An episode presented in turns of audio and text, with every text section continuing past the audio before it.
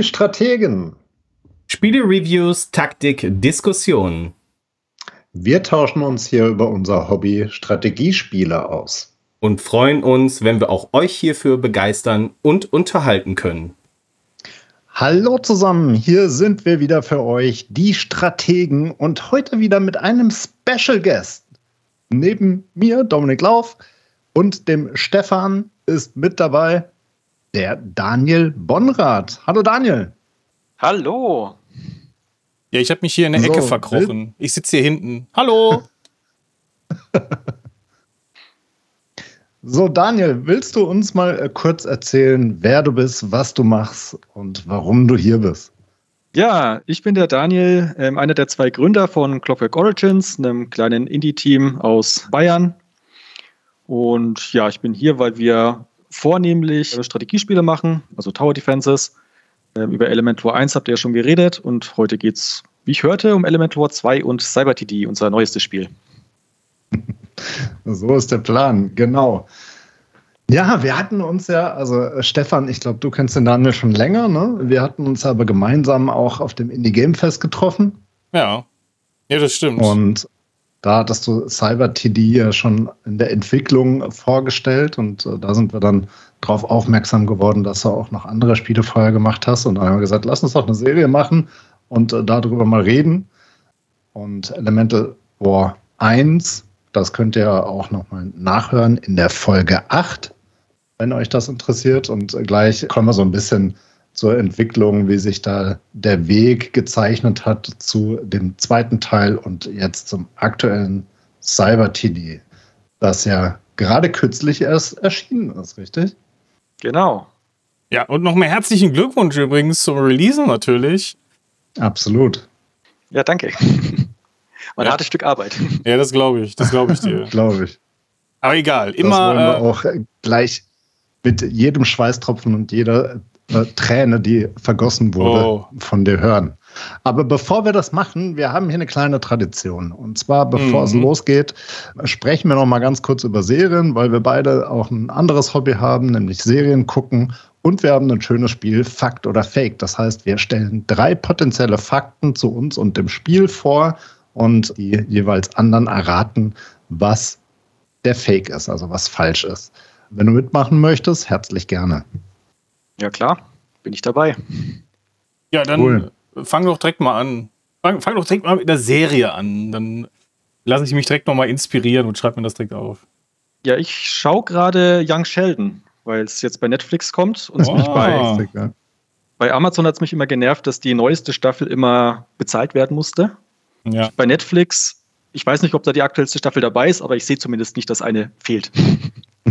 Und alles, was dort, ja, alles, was, was dort ist, kann ich halt auch schauen. Jetzt schaue ich gerade die fünfte Staffel. Cool. Das ist, ein, das ist kein schlechter Tipp. Ich habe vor ein paar Jahren in diese Serie mal reingeschaut und ich kann mich einfach so gar nicht mehr dran erinnern. Aber ich weiß auch keinen Grund spontan, warum äh, ich es nicht weitergeguckt habe. Also wahrscheinlich hatte das keinen. Also ich meine, du, du hast jetzt durchgehalten. Also von daher muss da ja irgendwas dran sein. Also ich mag es gerne. Ich habe auch Big Bang Theory schon gern geschaut. Ja. ja, das habe ich auch gerne geguckt. Ja. Das ist zwar lange her, aber das habe ich auch gerne geguckt. Ja. ja, das stimmt. Ja, und Dominik? Ja, bei mir ist es gerade auch ähm, auf Netflix Cleo. Sagt euch das was? Patra? Ich habe es auf meiner Liste, aber noch nicht geschaut. Das ist beim Durchstöbern, haben wir gesagt, komm, lass uns da mal reingucken. Es sind auch nur, ich glaube, sechs oder acht Folgen, ich weiß es gerade gar nicht, also es ist relativ kurzweilig. Und zwar, Cleo ist eine Stasi-Auftragskillerin. Oh. Die ist schon in einer Stasi-Familie reingeboren ja. worden. Und dann erlebt man hier, dass ich, ich nehme jetzt nicht viel vorweg, ne, also es ist kein Spoiler-Alarm. Da kommt dann direkt der Fall der Mauer und dann geht die Geschichte so drum, ob die Cleo von ihren ehemaligen Tätigkeiten ablassen kann oder eben nicht. Und es ist so, ich würde sagen, es ist ein satirischer Action-Krimi, sowas in der Richtung. Also es ist viel Übertriebenheit, viel Witz irgendwo dabei, also so ein bisschen sarkastischer Humor. Und ich finde, das ist auf jeden Fall was, was man sehr gut gucken kann. Man darf sich an manchen übertriebenen Darstellungen nicht zu sehr ablenken lassen. Manchmal hat das so ein bisschen Theatercharakter schon fast. Und wenn man damit was anfangen kann, dann ist es auf jeden Fall sehenswert. Oder mich, dass ihr beide jetzt Netflix gesagt habt. Seid ihr nicht woanders? Seid ihr nur Netflix-Konsumenten oder? Prime benutze ich tatsächlich mhm. mehr für Filme und Disney Plus schaue ich nur ab und zu mal rein. Ja, bei mir ist es auch so. Also ich habe ja lange überlegt, ob ich bei Netflix weitermachen soll, weil wir halt so ein, so ein ja. Vierer-Abo hatten. Also wir hatten uns zu viert zusammengetan und dann ging das halt nicht mehr. Und ich habe dann irgendwann in den sauren Apfel gebissen und gesagt, komm, jetzt nehme ich mal einen eigenen Account. Und deswegen gucke ich da eigentlich schon. Da ist halt einfach auch die beste Auswahl aus meiner Sicht. Ne? Also Amazon ist auch da. Da würde ich auch nicht abgeben, schon allein wegen den Paketen. Aber ja, gucke ich eher selten. Okay, also. Und Disney so gut wie gar nicht. Also ich, wir gucken einfach fast gar kein Netflix mehr. Wenn, gucken wir Apple, Apple Plus oder Paramount oder Disney. Aber Netflix ist einfach und Prime schon Ewigkeiten gar nicht mehr. Da ist einfach nichts dabei, was uns noch catcht oder so. Aber gut, interessant, äh, auch mal noch die andere Seite zu sehen. Äh, deswegen äh, falle ich hier natürlich wieder aus dem Muster raus und knüpfe an mit der Staffel 34 von den Simpsons. Die kenne ich nämlich noch gar nicht. Und, oder kannte ich noch gar nicht. Deswegen äh, sind da schon ein paar Folgen von runtergerattert. Und ja, ich freue mich sehr. Die Simpsons ist auch eine einfach unfassbar lange laufende Serie schon und ich finde die immer noch absolut fantastisch. Wenn ich mir allerdings jetzt so die ersten Staffeln, ich hatte irgendwann noch mal gedacht, ach komm, du fängst noch mal von vorne an und dann guckst du so die ersten Staffeln und denkst dir so, nein, nein, nein, nein, ich gehe jetzt wieder zurück zu den neuen Staffeln. Weil äh, das ist natürlich immer so ein, so ein Ausdruck seiner Zeit, was da so drin vorkommt mhm. auch. Das funktioniert nicht mehr ganz so gut dann heute. Das ist auch so ein bisschen bei South Park so oder bei den ganzen wirklich sehr, sehr, sehr lange laufenden Serien hatte man auch bei Akte X gemerkt. Die, na okay, da gab es keine 30 Staffeln, ne, aber auch die sind ja immer sehr, sehr am Zeitgeist gewesen. Und wenn man dann mal so die Staffeln nochmal sieht, dann denkt man so, aha, okay, ja, das war auch in diesem Jahr. Und dann passieren da halt so die, diese Dinge, die auch eine Referenz zunehmen. Und das ist ja hier nicht anders. Aber sind natürlich brandaktuell, die Simpsons, wie immer. Und ja, ich bin gespannt, wie lange die noch laufen werden. Wahrscheinlich werden die uns alle überleben. ja, das ist meine, mein, meine Serie. Moment. Sehr schön. Dann springen wir doch mal direkt zu unserem schönen Spiel Fakt oder Fake. Stefan, willst du anfangen? Ich kann natürlich gerne anfangen. Und nochmal kurz zur Erklärung. Wir haben hier drei potenzielle Fakten. Äh, zwei davon sind auch wirklich Fakten und eins davon stimmt nicht. Und in der Regel ist es so, dass natürlich wir dann versuchen herauszufinden, wo ist es denn? Wo hat er denn geflunkert? Und mal schauen. Ich äh, bin mir nicht ganz sicher. Theoretisch könnte der Dominik wissen, was der Fake ist, aber ich versuche ihn zu, zu manipulieren. Potenzieller Fakt Nummer 1. Den lieben Daniel, beziehungsweise Clockwork Origins, den kenne ich seit es Stadia gab. Potenzieller Fakt Nummer zwei. Eigentlich wollte ich die Games erst gar nicht spielen, weil mich die Grafik absolut nicht angesprochen hat. Überhaupt null. Und auch nicht so, was, was, ich so gesehen habe. Was ein wirklich absoluter Fehler gewesen wäre, denn das Gameplay hat mich massiv, massiv hooked. Potenzieller Fakt Nummer drei. Ich habe Elemental War 2 auf fünf Plattformen gespielt. Also, Nummer eins ist Daniel, beziehungsweise Clockwork Origins kenne ich seit Stadia-Tagen. Nummer zwei ist, eigentlich wollte ich die Games erst nicht spielen, weil, ja, hat mich absolut nicht abgeholt, aber was natürlich ein Fehler gewesen wäre, weil das hat mich dann süchtig gemacht. Und Elemental War 2 habe ich auf fünf Plattformen gespielt. Also ich lasse dem Daniel mal den Vortritt, weil ich meine mich erinnern zu können, dass du das mal erzählt hattest. Ja, also beim zweiten, ich weiß, dass du bei Elemental War 2 zumindest gesagt hattest, dass es dich am Anfang überhaupt nicht gehuckt hat. Oder dass es auf jeden Fall eine Weile gedauert hat, bis du damit warm geworden bist. Deswegen könnte es schon sein, dass das wahr ist. Ich weiß jetzt nicht, ob ich was zu erstens sagen soll, weil da weiß ich natürlich, wie lange wir uns kennen. zu drittens, fünf Plattformen, das ist schwierig. Du überlegst gerade, ob er überhaupt auf fünf Plattformen drauf seid. Oder? Doch. Naja, fünf Plattformen kriegen wir schon hin. Also wenn wir Steam, Xbox, Switch, Stadia, PlayStation nehmen, haben wir schon fünf. Xbox. Dann könnte man jetzt noch. Also man könnte ja dann noch aufteilen in Xbox One, Xbox Series. Ich weiß nicht, wie feingranular das jetzt gesehen hast. PS4, PS5. Ja, das ist aber eine gute Frage. Ne? Die hatten wir beim letzten Mal auch schon und da haben wir gesagt, zwischen PS4 und PS5 machen wir mal keinen Unterschied. Das würde ich dann bei der Xbox endlich genauso sehen, richtig? Okay. Also Xbox ist, eine, ja, ist ja, ist ja ein, ist ja ein Linux-System, ne? Aber du hast ja auch eine native Linux-Version. Ja, wobei, bei Steam Deck und PC finde ich schon unterschiedlich. Das nee. würde ich tatsächlich als zwei Plattformen sehen. Ja, weil, nee, aber ich würde differenzieren nach Betriebssystem, weil du, du bist ja auf Windows-System verfügbar. Das ist ja eine Plattform, ist ja egal welcher Store. Die Plattform ist ja Windows, aber das, der Store ist ja was anderes. Und bei Linux, du hast ja eine native Linux-Version. Das ist ja nicht so, dass es über, ein, über Proton funktioniert, sondern äh, das ist ja eine native Version.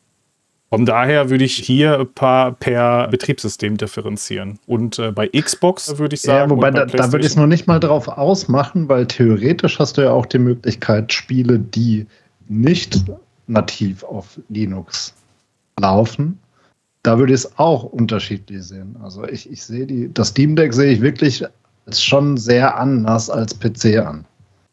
Gut, aber nichtsdestotrotz, es sind definitiv mehr als fünf Plattformen, auf denen potenziell dieses Spiel verfügbar ist, selbst wenn wir das anders aufteilen würden. Okay. Mhm. Daniel, was ist dein Tipp? Was ist Soll der ich schon Fake? Abgeben, oder ja, du, erst noch? Nein, du kannst natürlich schon mal deinen Tipp abgeben, was der Fake ist. Also ich würde sagen, drittens ist der Fake. Da schließe ich mich an und bin mir dazu 100% sicher, weil ich nämlich gesagt habe, als wir uns getroffen haben, Stefan, und wir in Elemental War 1 reingespielt haben, habe ich nämlich noch gesagt, das hat mich ja am Anfang so gar nicht gecatcht. Und dann habe ich aber gemerkt, ich kann auch nicht davon ablassen.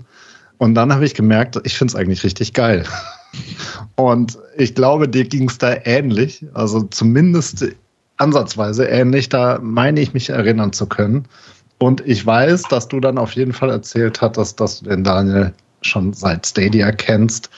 Und ich bin mir relativ sicher, auch wenn du der Typ dazu bist, Stefan, der ein Spiel gerne mal auf sechs Plattformen spielt, mhm. nicht bei diesem Spiel. Nee, nee, das stimmt. Es waren drei. Aber fünf, fünf wären zu krass. Äh, hätte ich jetzt noch eine Xbox, hätte ich es vielleicht getestet. Aber habe ich ja nicht. Also drei waren es, aber ja. Ja, ist richtig. Ihr habt recht. Also Teil der erste, yeah. das erste stimmt natürlich, ist ja absolut klar. Und damit begann ja irgendwie auch diese, diese die, die ganze Geschichte. Und ja, das zweite stimmt halt auch. Das ist mir als erstes ins Auge gefallen. Ich dachte erst, ah, nee, ist irgendwie nicht so, da, nicht so ganz so meins. Aber das ist äh, definitiv ein Fehler. Und man sollte sich auch von sowas nicht, nicht äh, verleiten lassen, auch mal Spiele liegen zu lassen, weil das ist definitiv ein Fehler. Und e egal was es ist. Es gibt ja auch Menschen, die sagen, ach, ich brauche ja dieses Raytracing nicht und was soll das alles? Oder moderne Spiele, ich will nur ältere Spiele spielen. Aber ich glaube, man verpasst sehr viel, wenn man sich selbst so verschließt, so manchen Dingen gegenüber. Und das, oder auch mal Mario spielen. Einfach mal machen. Einfach mal in die Hand nehmen und irgendwas anspielen, was man sonst nicht machen würde. Am Ende bereut man. By the way, das gilt ja nicht nur bei Games. Ja, das, das, gilt, gilt bei ja allem. Hallo. eigentlich schon fast. Ja, aber wir sind ja hier ein Videospiel-Podcast, deswegen wollte ich jetzt keine normalen, äh, oder, oder, oder wie, wobei, wir sind ja jetzt schon fast im Lifehack-Business, ne? Also da könnte man ja. ich wollte gerade sagen. Gut, machen wir mal ganz schnell weiter. Dominik. Ja, gerne. Okay, ich mach mal weiter. So, potenzieller Fakt Nummer eins. Ihr habt ja wahrscheinlich in Folge 1 unserer Vorstellung schon gehört, dass ich eher nicht auf Handyspielen beziehungsweise auf dem Handy als Spieleplattform zu Hause bin. Und trotzdem ist es so, dass Tower Defense Spiele eigentlich die einzigen Spiele sind, die ich wirklich ernsthaft bisher auf dem Smartphone gespielt habe. Also ernsthaft heißt nicht mal nur kurz ausprobiert. So, dann potenzieller Fakt Nummer zwei. In jungen Jahren habe ich mich schon an das Coding herangetastet, habe dann irgendwann auch Informatik gelernt und acht Jahre lang programmiert. Und da habe ich mal einen Virus selber gebastelt, noch lange bevor es das Internet äh, gab weil ich einfach Bock drauf hatte, das mal auszuprobieren, was da so passiert. Und das war auch das einzige Mal bisher, wo ich mir die Festplatte komplett zerschossen habe und wirklich austauschen musste. Potenzieller Fakt Nummer drei. Ich habe schon selbst ein Tower Defense Spiel angefangen zu entwickeln, habe es aber nie wirklich ernsthaft fertiggestellt, weil ich einfach mit der Grafik und da nicht zurechtkam und das nicht mein, mein Thema war. Und sowieso auch niemanden kannte in dem ganzen Business, der mich da unterstützen könnte und auch kein Geld hatte, irgendwie da groß Muße reinzustecken. Heilige Mutter Gottes. Da hat er wieder einen rausgehauen. Daniel, fang mal an. Boah, das ist richtig schwierig. Also ich weiß auch, ich dachte, man kann mal ein bisschen fairer sein, aber nein. also Tower Defenses sind natürlich auf Mobile sehr verbreitet. Das heißt, Punkt 1 hätte zumindest schon mal gewisses Potenzial. Okay, ich helfe nicht, aber. ich weiß jetzt natürlich nichts über deinen Werdegang, deswegen weiß ich nicht, ob du wirklich Informatik ja, ich gebe, äh, studiert hast und programmieren ich, ich, ich kannst. Ich gebe zu, für, für dich ist das schwierig. Ich, ich gebe dir einen kleinen Tipp. Informatik habe ich tatsächlich gelernt. Okay. Also hier war auch der, der Fake, war eher nicht die Vorgeschichte, das stimmt nämlich alles, sage ich jetzt mal, sondern eher der Part mit dem Virus. Das war ein Beispiel. Okay, also entweder hast du ein Virus programmiert und dir damit alles zerschossen, oder du spielst Tower Defense auf Mobile, oder du hast selber mal eine Tower Defense angefangen zu genau. entwickeln. Genau. Ja, ich würde auf den Virus tippen, dass das der okay. Weg ist. Ich löse mal noch nicht auf, weil der Stefan muss ja auch noch einen Tipp abgeben.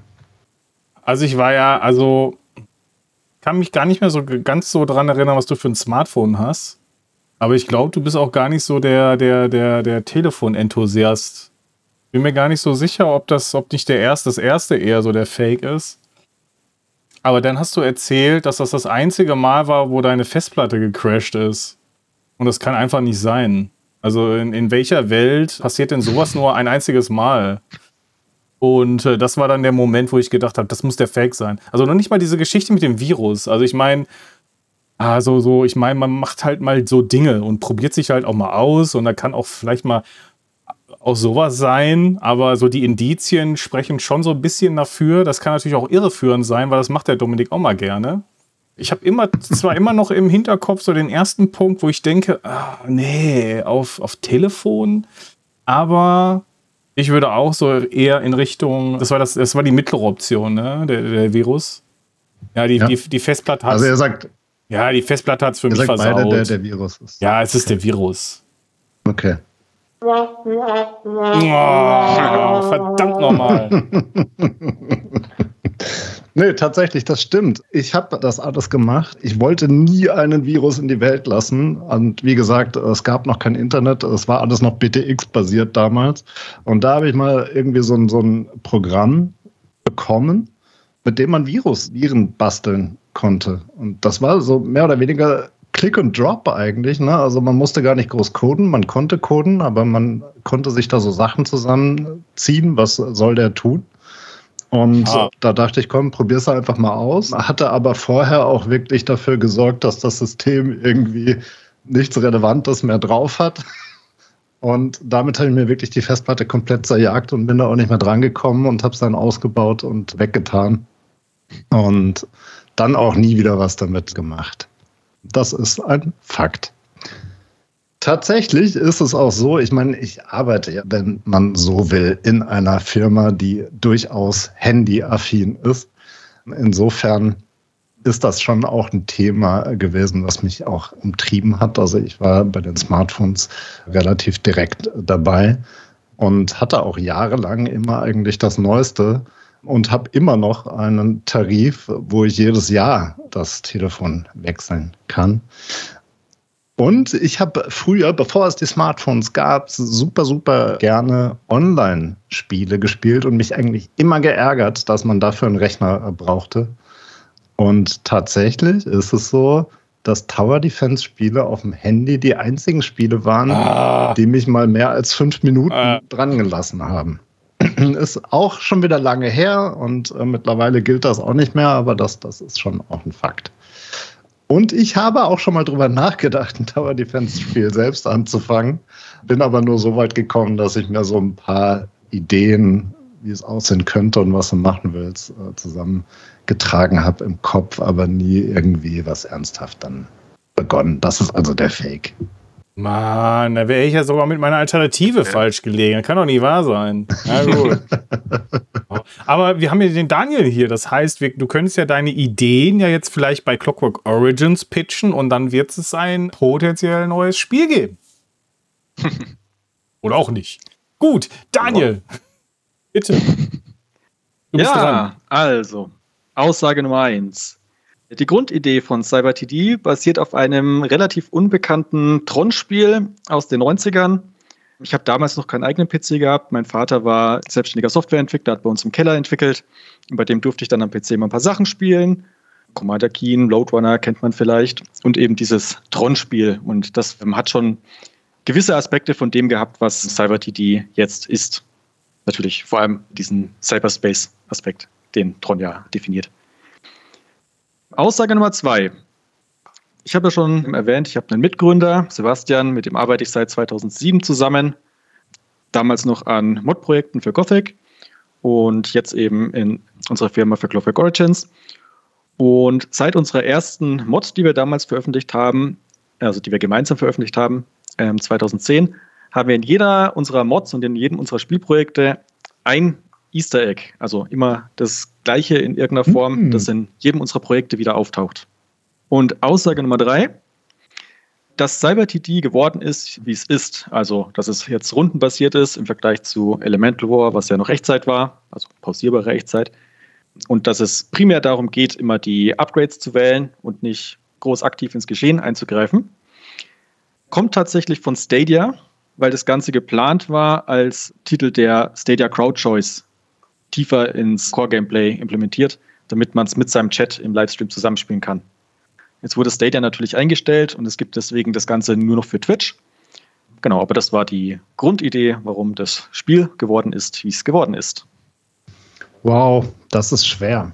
Das finde ich echt richtig schwer. Puh, Stefan, willst du anfangen? Ja, das erste ist ein Fake. Das, äh, alle, die anderen beiden sind wahr. okay, keine Erklärung.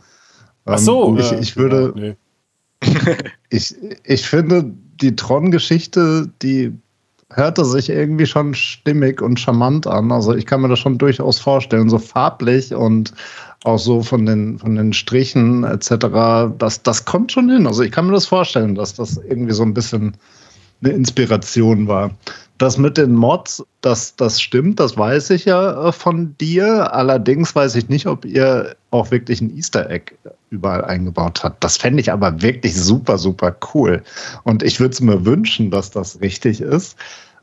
Ehrlich gesagt weiß ich aber gar nicht, was da so die Regeln der eigentlichen, äh, der, der, der verschiedenen Plattformen aussagen. Ist das was, was man machen kann? Keine Ahnung rundenbasiert mit Stadia finde ich auch, dass das hört sich auch super passend an. Kann ich mir sehr, sehr gut vorstellen, dass das stimmt. Allerdings ist da jetzt die große Frage, wann seid ihr denn auf Stadia rausgekommen und war da eigentlich schon klar, dass es diese Funktion irgendwann mal geben wird? Weil das kann zwar sein, dass die die angekündigt haben am Anfang, aber die haben ja so einiges angekündigt und gekommen ist ja dann erst relativ spät.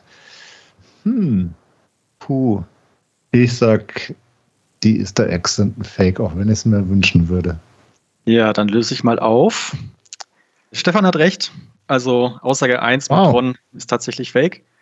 Also das, unser Cyberspace-Setting beruht tatsächlich auf Tron, also da kommt es her. Schon für ein Try-6, aber nicht auf irgendeinem Spiel aus den 90ern. Da, also äh, Commander Keen und Lowdown habe ich wirklich gespielt, aber kein Tron-Spiel. Das haben wir uns vorhin noch im Team aus den Fingern gesaugt, was wir da nehmen könnten. Geil. Okay. Sehr schön. Das mit, dem Easter, das mit dem Easter Egg ist tatsächlich wahr. Also Sebastian hat damals angefangen, in Gothic gibt es eine, eine Vogelscheuche.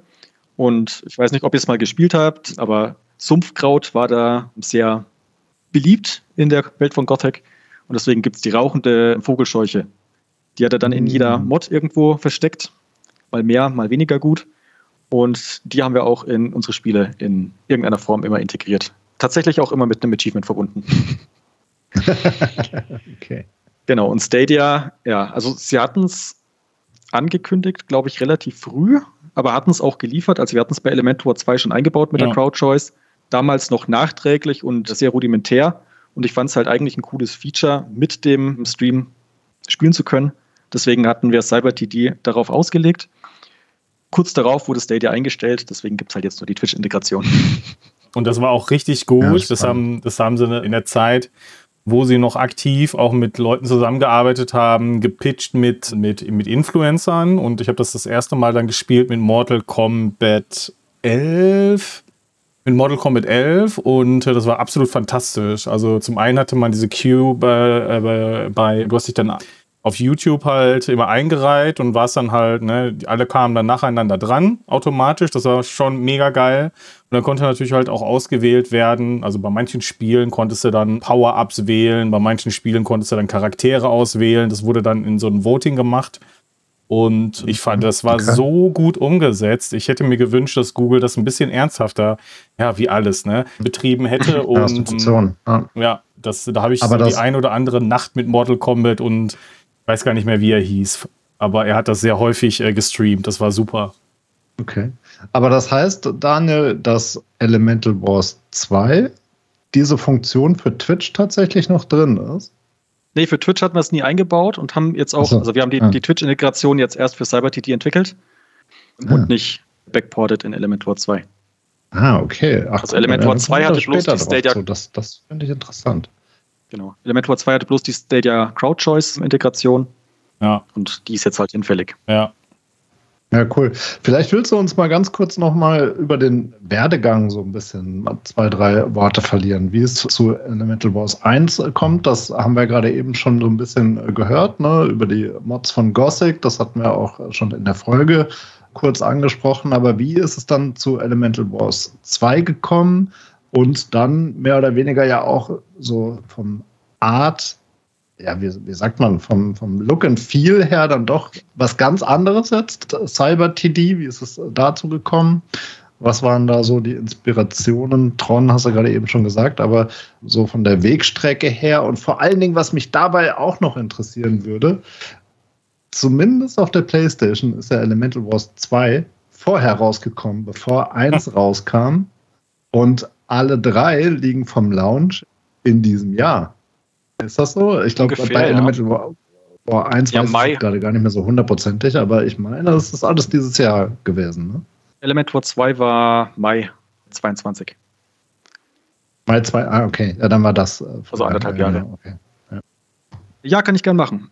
Also angefangen hat das Ganze damit, dass ich damals auf LAN-Partys auf Warcraft 3 aufmerksam geworden bin und da Tower Defenses natürlich auch gespielt wurden. Also gerade die Custom Maps haben wir da viel gespielt. Und da gab es Element TD. Und das war dann die Basis für Elementor 1. Habe ich damals in einer abgespeckten Version als Gothic-Mod natürlich umgesetzt. Ja. War technische Herausforderung, da überhaupt irgendwie eine vernünftige Steuerung hinzukriegen, mit der man eine Tower Defense spielen kann. Ja, und dann habe ich Informatik studiert und da gab es ein Praktikum MMO Game Engine Design und war natürlich cool. Das war das oder eins von zwei Angeboten, die es, glaube ich, damals bei uns an der Uni hier in Erlangen gab, die irgendwas mit Games zu tun hatten. Und ich wollte unbedingt in die Richtung und habe natürlich die Chance dann ergriffen. Und dann haben wir da eben diese Engine entwickelt und als Demo-Projekt Try6. Das ist jetzt der Vorgänger zu dem Try6, was wir als zweites Spiel veröffentlicht haben. War von Tron inspiriert. Also das Try6 setzt sich auch zusammen aus Try und i6, das war der Lehrstuhl 6, an dem ich da diese Engine entwickelt habe. Und ja, ich habe dann nach dem Praktikum weiter an dem Lehrstuhl gearbeitet, weiter an der Engine gearbeitet und dann an Try 6. Und ja, so angefangen halt, ja, eine eigene Engine weiterzuentwickeln und darauf mhm. dann quasi die Firma gründen zu wollen, bis ich dann irgendwann beschlossen habe, dass Try 6, also das war Multiplayer-Projekt mit Arena-Modus und das dann alleine zu entwickeln, war mhm. irgendwie doch ein bisschen viel Arbeit. Deswegen habe ich gedacht, naja, vielleicht ist eine Tower Defense als Einstiegsprojekt doch ein bisschen leichter. Habe dann mit Elemental War angefangen, weil ich da halt die Grundmechaniken quasi durch die Mod schon überlegt hatte. Bin dann irgendwann auf Unity umgestiegen, dann haben wir es veröffentlicht. Dann waren wir mit den Verkaufszahlen jetzt nicht so zufrieden damals. Also es war unser erstes Projekt, es war nicht schlecht, rückblickend betrachtet auch immer noch unser bester Steam-Launch damals. Also die, die Zeiten mhm. auf Steam werden immer härter. Ja. Okay. Ja, jedenfalls habe ich dann gedacht, ja, okay, jetzt schieben wir halt mal ein kleines Projekt rein. Wir wollten eigentlich Red Skies machen. Ich weiß nicht, ob ihr das bei uns auf der Homepage gesehen habt. Klar. Ich glaube, Stefan schon. Ja. Das sollte Richtung Endzeit, Rollenspiel gehen. Haben wir einen Förderantrag gestellt, den wir nicht bewilligt bekommen haben. Dann haben wir gedacht, okay, machen wir halt erstmal was Kleineres. Und das war dann mhm. eben Trisix Infinite, also das Trisix aus der Uni-Zeit genommen, nochmal ein bisschen abgespeckt als Endlos Racer im in einem von Tron inspirierten Cyberspace-Setting, damit man eben noch, also finde ich natürlich irgendwie schon reizvoll, dieses Setting, ist auch nicht so verbraucht wie jetzt ein Fantasy-Setting. Ist so. Mhm. Ja, auf jeden Fall. Und ja, dann haben wir das veröffentlicht. Ich habe nebenbei noch an den Konsolenportierungen für Elemental 1 gearbeitet, weil ich gedacht habe, naja, jetzt habe ich schon die Freigabe bekommen, auch wenn es sorry, wenn es auf Steam jetzt nicht das große Geld abgeworfen hat, versuchen wir halt mal auf die Konsolen zu kommen. Einfach auch mal, um die Erfahrung zu haben. Ich war damals mega stolz, weil für mich die Konsolen noch sowas waren, wo halt mhm. eben nicht jeder drauf kommt. Ja. Ja, dann haben wir Try 6 auf Steam veröffentlicht zuerst. Das war richtig, richtig schlimm. da haben wir, glaube ich, am okay. Launch-Wochenende irgendwie 20 Exemplare oder so verkauft. Uh. Also wir haben da keine 100 Euro mit verdient. Oh. Ja, das war dann recht übel, aber im Laufe des Jahres, oder also das war im Juli 2020. Ende des Jahres kam dann die Xbox-Version von Elementor 1 und die hat dann wieder so Leben in die Bude gebracht. Die hat im Launch-Monat fast so viel verkauft wie Steam in den ja, fast zwei Jahren, wo es, nee, zwei Jahre waren es wow. tatsächlich mit Early Access. Ja, und dann war eigentlich klar, okay, machen wir halt jetzt ein Elementor 2. Wow. Dann haben wir uns daran okay. gesetzt, viele von den Schwachstellen ausgemerzt, die halt beim ersten Teil drin waren, also wir haben beim ersten Element War, das war so unsere eierlegende Wollmilchsau, da haben wir gedacht, ja, jetzt bauen wir noch Multiplayer ein, dann bauen wir noch einen Koop-Modus ein, dann das Allianzsystem und alles so noch ein bisschen rangeklatscht. Viel zu groß fürs mhm. erste Projekt eigentlich. Viele Sachen nicht richtig durchdacht am Ende.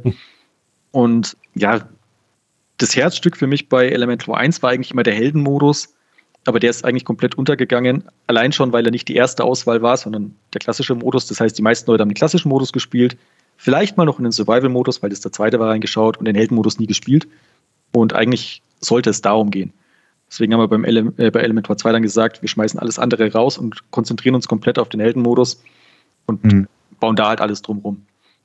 Das ist lustig. Der Heldenmodus ist der, den ich am längsten gespielt habe in Elementor 1. Aber echt interessant. Also diese Geschichte, die birgt ja so viel Potenzial für Folgefragen ich, ich weiß gar nicht, wo ich anfangen soll. Also erstmal super, super spannend, dass du eine eigene Engine überhaupt schon gebaut hattest.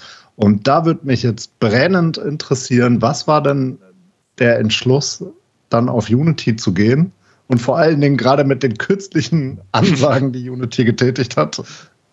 Wie zufrieden bist du mit dieser Entscheidung weiter? Also ich bin noch zufrieden, weil ja jetzt nichts weiter passiert ist, zum Glück es hat natürlich schon ein Geschmäckle, wie man so schön sagt. Ja, ja. Also schön ist die ganze Sache nicht und mal gucken, wie es sich weiterentwickelt. Wir haben jetzt halt nicht die Kapazität, um einfach mal schnell die Engine zu wechseln. Das geht nicht. Wir haben uns da jetzt über die Jahre ein, ein Tooling aufgebaut und alles. Wir können jetzt relativ schnell auf Konsolen portieren und alles, bis wir das in einer anderen Engine wieder auf dem Level am Laufen haben. Das kostet Zeit und Geld, was wir einfach gerade nicht haben.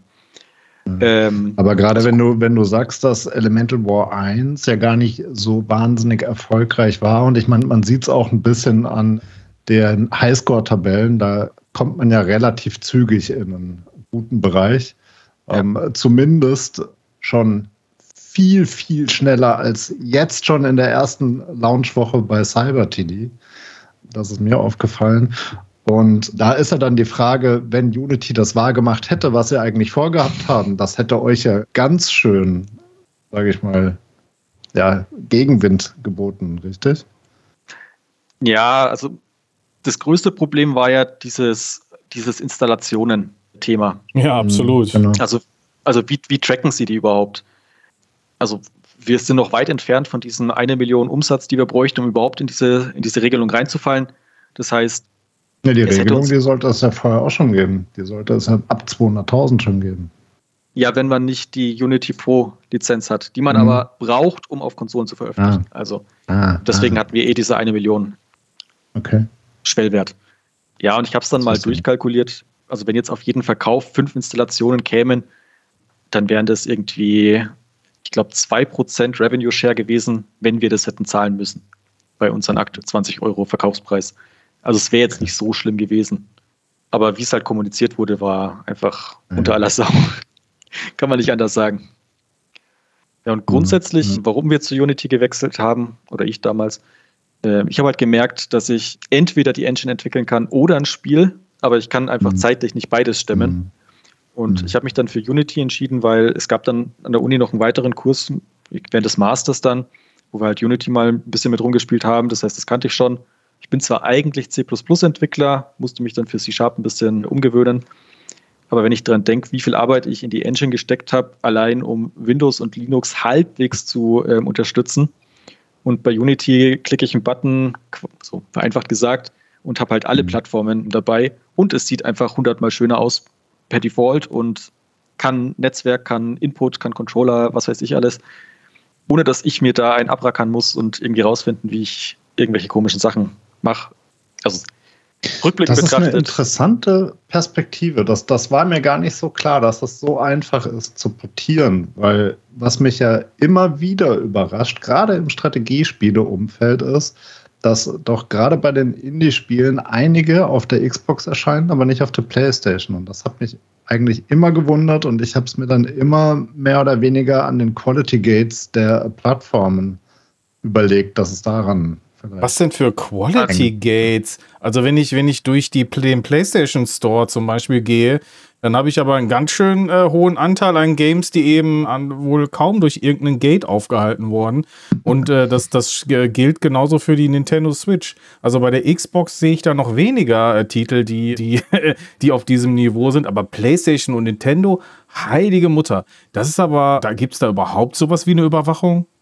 Also bei Nintendo und PlayStation ist es so, du musst einmal dich als Studio denen pitchen und dann, wenn du hm. angenommen wirst, kannst du danach veröffentlichen, was du willst. Ja, nice. Du musst noch durch den, Zertifiz durch den Zertifizierungsprozess, aber das sind halt vor allem technische Sachen. Wenn die passen, ist die Qualität vom Spiel an sich, also ob das jetzt ein gutes Spiel ist oder nicht, wurscht. Bei Xbox musst du jedes Spiel denen nochmal pitchen. Mhm. Und nur wenn sie das halt wollen, dann darfst du überhaupt dafür entwickeln. Und dann halt auch veröffentlichen. Ja, da gibt es nämlich kein Beer Run 1 bis 9. Das ist kein Witz. Okay. Also. Ja, krass, dann ist ja eigentlich die Xbox sogar die größere Hürde für den ja. Entwickler. Ja. Das wundert mich, weil da hast du mehr Spiele teilweise im Indie-Bereich, im Strategieumfeld als auf der PlayStation. Ja, vielleicht, vielleicht in dem Bereich, aber so generell, wenn er. Das, das, der Witz an der Sache ist ja, wenn du es gibt, also die Standardeinstellung vom PlayStation Store, ob das jetzt die mobile App ist oder im Web, die ist so im höchsten Maße kuratiert und äh, gefiltert, dass du gar nicht wirklich die krasse Übersicht hast, welche neuen Titel da sind. Du musst also wirklich sehr speziell in den Filtereinstellungen reingehen, um auf die, die, die neuen Titel rauszufinden. Und wenn man das mal macht, dann wundert man sich, was da denn für ein ich sag mal ganz vorsichtig, wurstiger Kram doch im Store da äh, wöchentlich veröffentlicht wird. Bei, bei der Nintendo Switch ist es so, da hat man, ich glaube, Donnerstag ist Release-Tag auf der Switch, ne? Genau. Ja. Und da geht das einigermaßen, aber da, da, am Anfang hatten wir ja im Switch Store sowas wie, ja, jetzt kommen da mal zwei, drei Spiele in der Woche, wenn überhaupt, und dann, die, die kann man dann mhm. locker überblicken. Aber mittlerweile ist die Liste so lang geworden, dass du es echt schwierig, äh, schwer hast, da durchzublicken. Und dann kommt eine Besonderheit noch dazu. Viele Entwickler, die ihre Games so massiv reduzieren, um dann in diese Top-Listen reinzukommen, mhm. um dann wieder ja. auf Normalpreis zu wechseln. Das ist, also der Nintendo Store hat nochmal seine eigenen Probleme. Und dann kommt, kommt Microsoft Microsoft und das finde ich total spannend, weil äh, die wirklich, wie du sagtest, eben da auf jedes Game Auge haben. Das finde ich sehr beeindruckend. Und vor allem auch von deren Workload, ne? Ja, krass. Total. Also super, super spannend. Das hat jetzt zwar weniger mit dir zu tun, aber da eine ja. Anschlussfrage, die stellt sich mir da jetzt nochmal. Und zwar Elemental War 1, hast du gesagt, das war überhaupt nicht zufriedenstellend vom, vom Launch. Und hast dann aber auch gesagt, Nebensatz, bei 2 war es noch schlimmer, habe ich das richtig verstanden? Und erst die Xbox hat es dann rausgerissen. Also bei Steam wird es halt von Spiel zu Spiel immer schwieriger, Sichtbarkeit zu kriegen.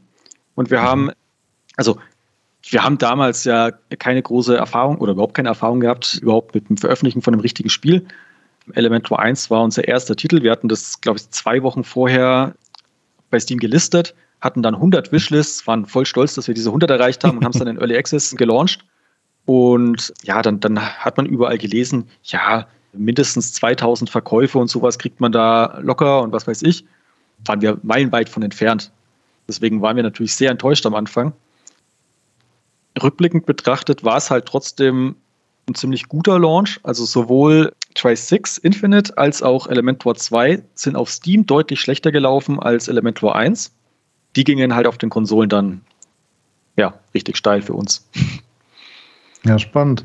Also das, das freut mich ja auch wieder zu hören, weil ich bin ja typischerweise, was heißt typischerweise, vor allem auf der Konsole zu Hause und das freut mich total, dass da die Strategiespiele mehr und mehr Einzug erhalten. Wie kannst du dir denn erklären, dass trotzdem gerade im Strategiebereich viele diesen Schritt nicht gehen? Weil ich höre das immer wieder, auch von großen Studios, dass die mega zufrieden sind, gerade auf den Konsolenversionen. Und man sieht es ja auch, der Game beispielsweise, der veröffentlicht ja auch immer schöne Charts, die ja auch publiziert werden, wo ganz klar daraus hervorgeht, dass die Konsolen weiter anziehen und mittlerweile die PC-Spieler schon überholt haben und der PC-Markt eher so ein bisschen stagniert.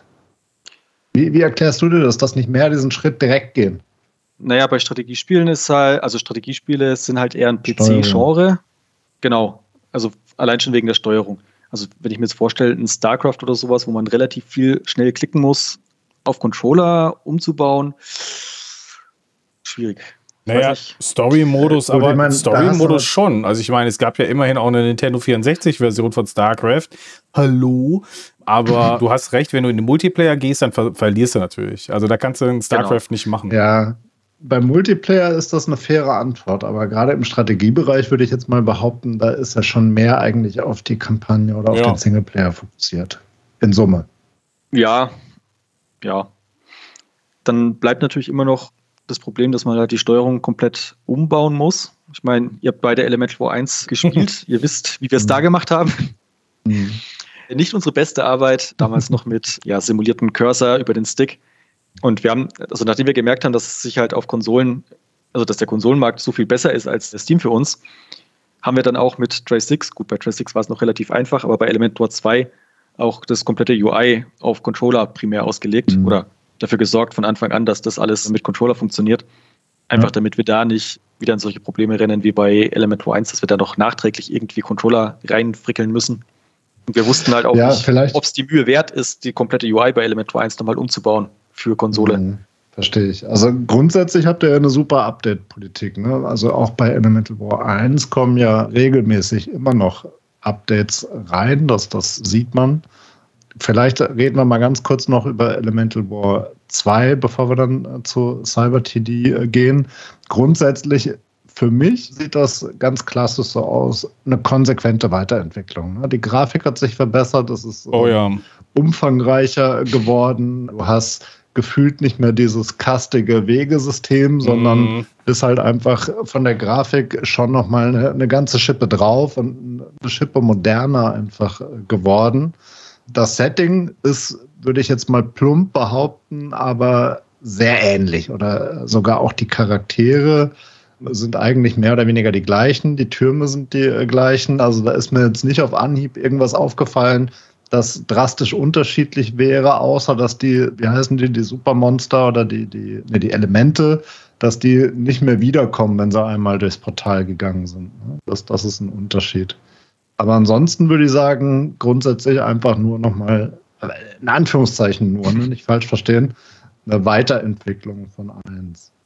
Genau, ich habe ja schon gesagt, wir haben quasi Elementor 1 genommen, rausgeworfen, was uns nicht gefallen hat oder was auch, auch nicht benutzt wurde von Spielern, sowas wie das Allianzsystem. Das haben ein paar vereinzelte Leute gemacht, mhm. die meisten, weil es dafür ein Achievement gab.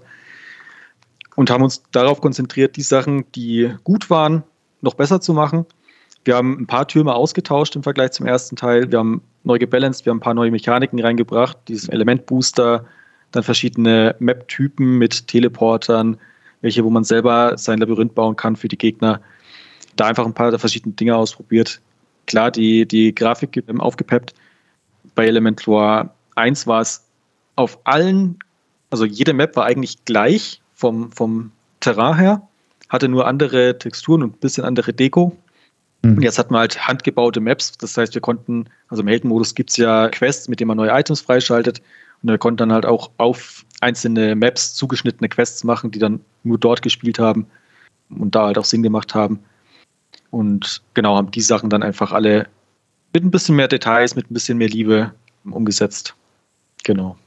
Genau.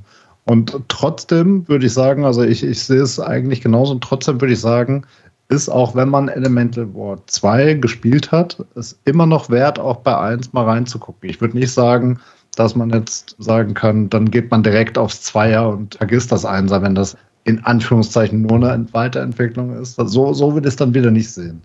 Also die haben schon beide ihre Berechtigung. Von daher finde ich eigentlich auch eine gute Entscheidung, dass ihr Elemental War 1 nachträglich dann noch auf der Konsole rausgebracht habt. Ja, das habe ich damals im gleichen Zuge mit der Stadia-Version gemacht, die dann nie veröffentlicht wurde. Da habe ich mir gedacht, naja, wenn ich es jetzt eh nochmal anfassen muss für Stadia, also wenn ich da nochmal portieren muss, dann mache ich halt auch noch eine PS5 und eine Xbox Series-Version. Ja. Ja. Und ja, also die wurde erst dieses Jahr, Anfang dieses Jahres, glaube ich, kam dann die Current-Gen-Version quasi raus. Ja, sehr schön. Ja, grundsätzlich, Stefan, weiß nicht, willst du noch weiter über Elemental War 2 sprechen oder Daniel, hast du noch irgendwas zu sagen, was du gerne loswerden würdest zu dem Spiel? Also, ja, ich habe gerade, ich habe, ich habe gerade noch mal, wurde ich quasi zurückgeworfen in die Zeit von Stadia und mit der Ankündigung von Elemental War und so, äh, wo wir quasi ja kurz davor standen und dann ja, ach, ja, auch eine sehr, sehr krasse Story dahinter. Nee, also so eigentlich habe ich gerade nichts, was das Spiel angeht. Rückblickend ärgert mich bei Elementor 2 eigentlich nur, dass wir nicht in Stadia Pro gelauncht sind. Also mhm. nachdem ich dann gesehen habe, wie gut es bei Try 6 lief. Da haben wir, ich glaube, eine Woche vor Release von Stadia noch ein Angebot gekriegt. Da ist ein Platz frei geworden, wollte er nicht da rein. Mhm. Dann haben wir halt gesagt, ja, müsste am 1.5. dann veröffentlicht werden. Unser Release-Datum war festgesetzt auf den 6.5. Und es gibt da so Vertragsklauseln mit manchen Konsolen, wo dann drin steht, mhm. ihr dürft nicht auf einer anderen Plattform vor uns releasen. Und deswegen ja. konnten wir es jetzt kurzfristig nicht nach vorne verschieben. Und ja, rückblickend betrachtet wäre es wahrscheinlich für uns besser gewesen, nicht auf einer anderen Plattform, sondern nur in Stadia Pro zu veröffentlichen, aber ja, das stimmt. Jetzt ist zu spät. Je, jetzt zu spät. Aber nee, stimmt, doch eine Sache habe ich vielleicht noch, um das einmal abzuschließen, weil wir haben ja bei der Portierungsarbeit nur über jetzt äh, gerade Konsolen und mit einem Klick und alles ist da gesprochen und dann so ein bisschen angerissen, wie das denn mit dem Onboarding ist. Aber wie war das dann bei Stadia? Nur um das einmal, ich meine, ihr wart ja ein sehr großer äh, Supporter da. Wie war das da? Ja, als Stadia angekündigt wurde oder als deren Bewerbungsformular live ging, habe ich mich da direkt angemeldet. Also es hat damals, glaube ich, jemand im Unity-Forum gepostet, dass das jetzt zur Verfügung steht. Habe ich direkt ausgefüllt. Dann kam wieder auf der Seite noch per E-Mail irgendwie eine Bestätigung, dass das jetzt abgeschickt wurde ich gedacht, okay, Google, kleine Firma, kann passieren. und ja, dann ist nichts passiert. Dann habe ich es, glaube ich, bei, also das war damals noch für Trace 6. Ich glaube, wann haben sie es angekündigt? 2019. So, so lange her. Naja, dann war es wahrscheinlich 2020 oder sowas, dass ich da das eingereicht hatte das erste Mal. Und dann habe ich es halt 21 für Elementor 2 nochmal gemacht, dann ist wieder nichts passiert. Die Seite ging immer noch nicht richtig. Und im Juli, also nachdem wir ein ja, knappes halbes Jahr in der Entwicklung von Elementor 2 waren, hat mich dann tatsächlich jemand von Stadia, vom Stadia-Team angeschrieben und gemeint, hey, die sind auf Elementor 2 aufmerksam geworden, ja. die wollen das unbedingt in ihrem Katalog haben. Und so sind wir dann da reingekommen. Ja, und hm. äh, dann äh, die Portierung an sich? Ja, also gibt es für Unity dann auch wieder ein Exportmodul. Okay. Und wie bei allen anderen Plattformen halt ein SDK, wo du integrierst für Achievements, Statistiken. Für Controller musste ich tatsächlich relativ viel umbauen. Also Unity hat ein altes Inputsystem und ein neues Inputsystem und Stadia hat nur das neue unterstützt. Das heißt, ich musste unser komplettes äh, Controller-Handling umbauen, damit das äh, für Stadia funktioniert. Aber ansonsten, ja, größte Problem war dann auch da wieder die Zertifizierung, weil sie einige pingelige Anforderungen hatten, die nicht immer einfach zu, mhm. äh, einzuhalten waren. Teilweise auch so Sachen, die halt einfach Bugs in Unity waren. Also wenn man das Spiel beendet hat zum Beispiel, ist es immer gecrashed, was zu dem Zeitpunkt eigentlich völlig egal ist, weil das Spiel wird ja eh beendet. Aber da musste ich dann halt bei Stadia eine Anfrage machen, ob sie das durchwinken können, obwohl es halt eigentlich ein Fehlschlag wäre. Gleichzeitig bei Unity den Bug reported, der dann Monate später irgendwann mal gefixt wurde. Ja, also mit solchen Sachen muss man sich da rumschlagen, aber das ist halt bei jeder Plattform so. Ja. Ja, ich wollte zumindest der Vollständigkeit haben, das einmal drin haben und für die Nachwelt nochmal noch mal aufgehoben. Ja, vielen Dank. Erstmal dahingehend, aber wir kommen natürlich jetzt zu CyberTD. Genau.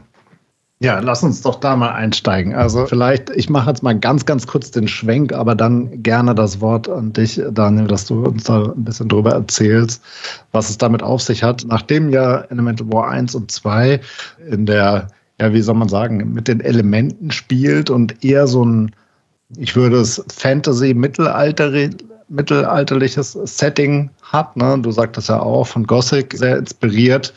Jetzt in die Virenwelt, ins Cyber-Umfeld äh, reingegangen ist ein sehr, sehr starker Schwenk. Aber nicht nur das, sondern vor allen Dingen seid ihr ja voll im Trend gerade mit der, der Trading Card Logik. Vielleicht willst du da mal kurz erzählen, was es damit auf sich hat, wie er dazu kam und was CyberTD dann ausmacht. Ja, also genau, es ist eine Tower Defense, die anders als klassische Tower Defenses nur einen Turm hat. Also das ist schon mal ein großer Unterschied. Und man platziert keine Türme, sondern hat einen Turm, den man jede Welle verbessert. Und dazu bekommt man eben Karten, Upgrade-Karten, die man über Level-Ups freischaltet. Und ja, die haben wie Trading Cards unterschiedliche Seltenheitsstufen. Das heißt, die seltenen sind natürlich dann in der Regel auch besser. Man kann sich verschiedene Taktiken zulegen, hat eine Meta-Progression, wo man neue Waffen freischaltet und neue Fähigkeiten. Das heißt, man wird permanent auch ein bisschen besser und hat halt immer mehr Karten. Kann sich dann auch selber ein Deck zusammenbauen. Das heißt, wir haben noch den Deckbuilding-Aspekt reingebracht. Mhm.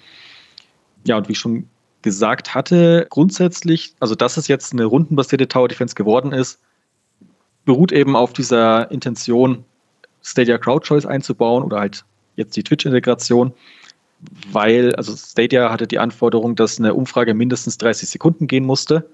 Und irgendwie muss man es halt schaffen, dann Zeit, also die Zeit den Spielern zu bieten, dass sie auch 30 Sekunden Zeit haben. Und dann bietet sich so ein Upgrade-Screen ganz gut an. Das heißt, man muss eh den Text lesen. Also so ist, so ist die Grundidee entstanden. Und den Cyberspace selber hatten wir ja durch Tri-6 Infinite schon. Und wir wollten dieses Universum halt gern weiter ausbauen, weil es halt doch was Einzigartiges ist, was noch nicht so verbraucht ist wie jetzt ein Fantasy-Setting. Also nicht, dass ich Fantasy nicht mag, ganz im Gegenteil. Mhm. Mhm. Ähm, und wir werden bestimmt auch irgendwann mal wieder ein Spiel im Fantasy-Setting machen. Genau, aber Cyberspace ist eben relativ unverbraucht und hat noch viel, mhm. was wir da erzählen können. Also was, was mir direkt aufgefallen ist, ist bei Elemental War 1 bin ich schon über den einen oder anderen Bug gestolpert, hatten wir auch im Podcast berichtet. Einiges hast du auch klargestellt schon oder ist behoben worden. Dennoch, dadurch, dass das ja schon ein älteres Spiel war, was zumindest mal ein Jahr lang schon oder fast ein Jahr draußen war, ist mir aufgefallen, dass CyberTD deutlich gepolischter schon direkt. Wir haben das ja vor Launch schon spielen dürfen. Danke dafür übrigens noch.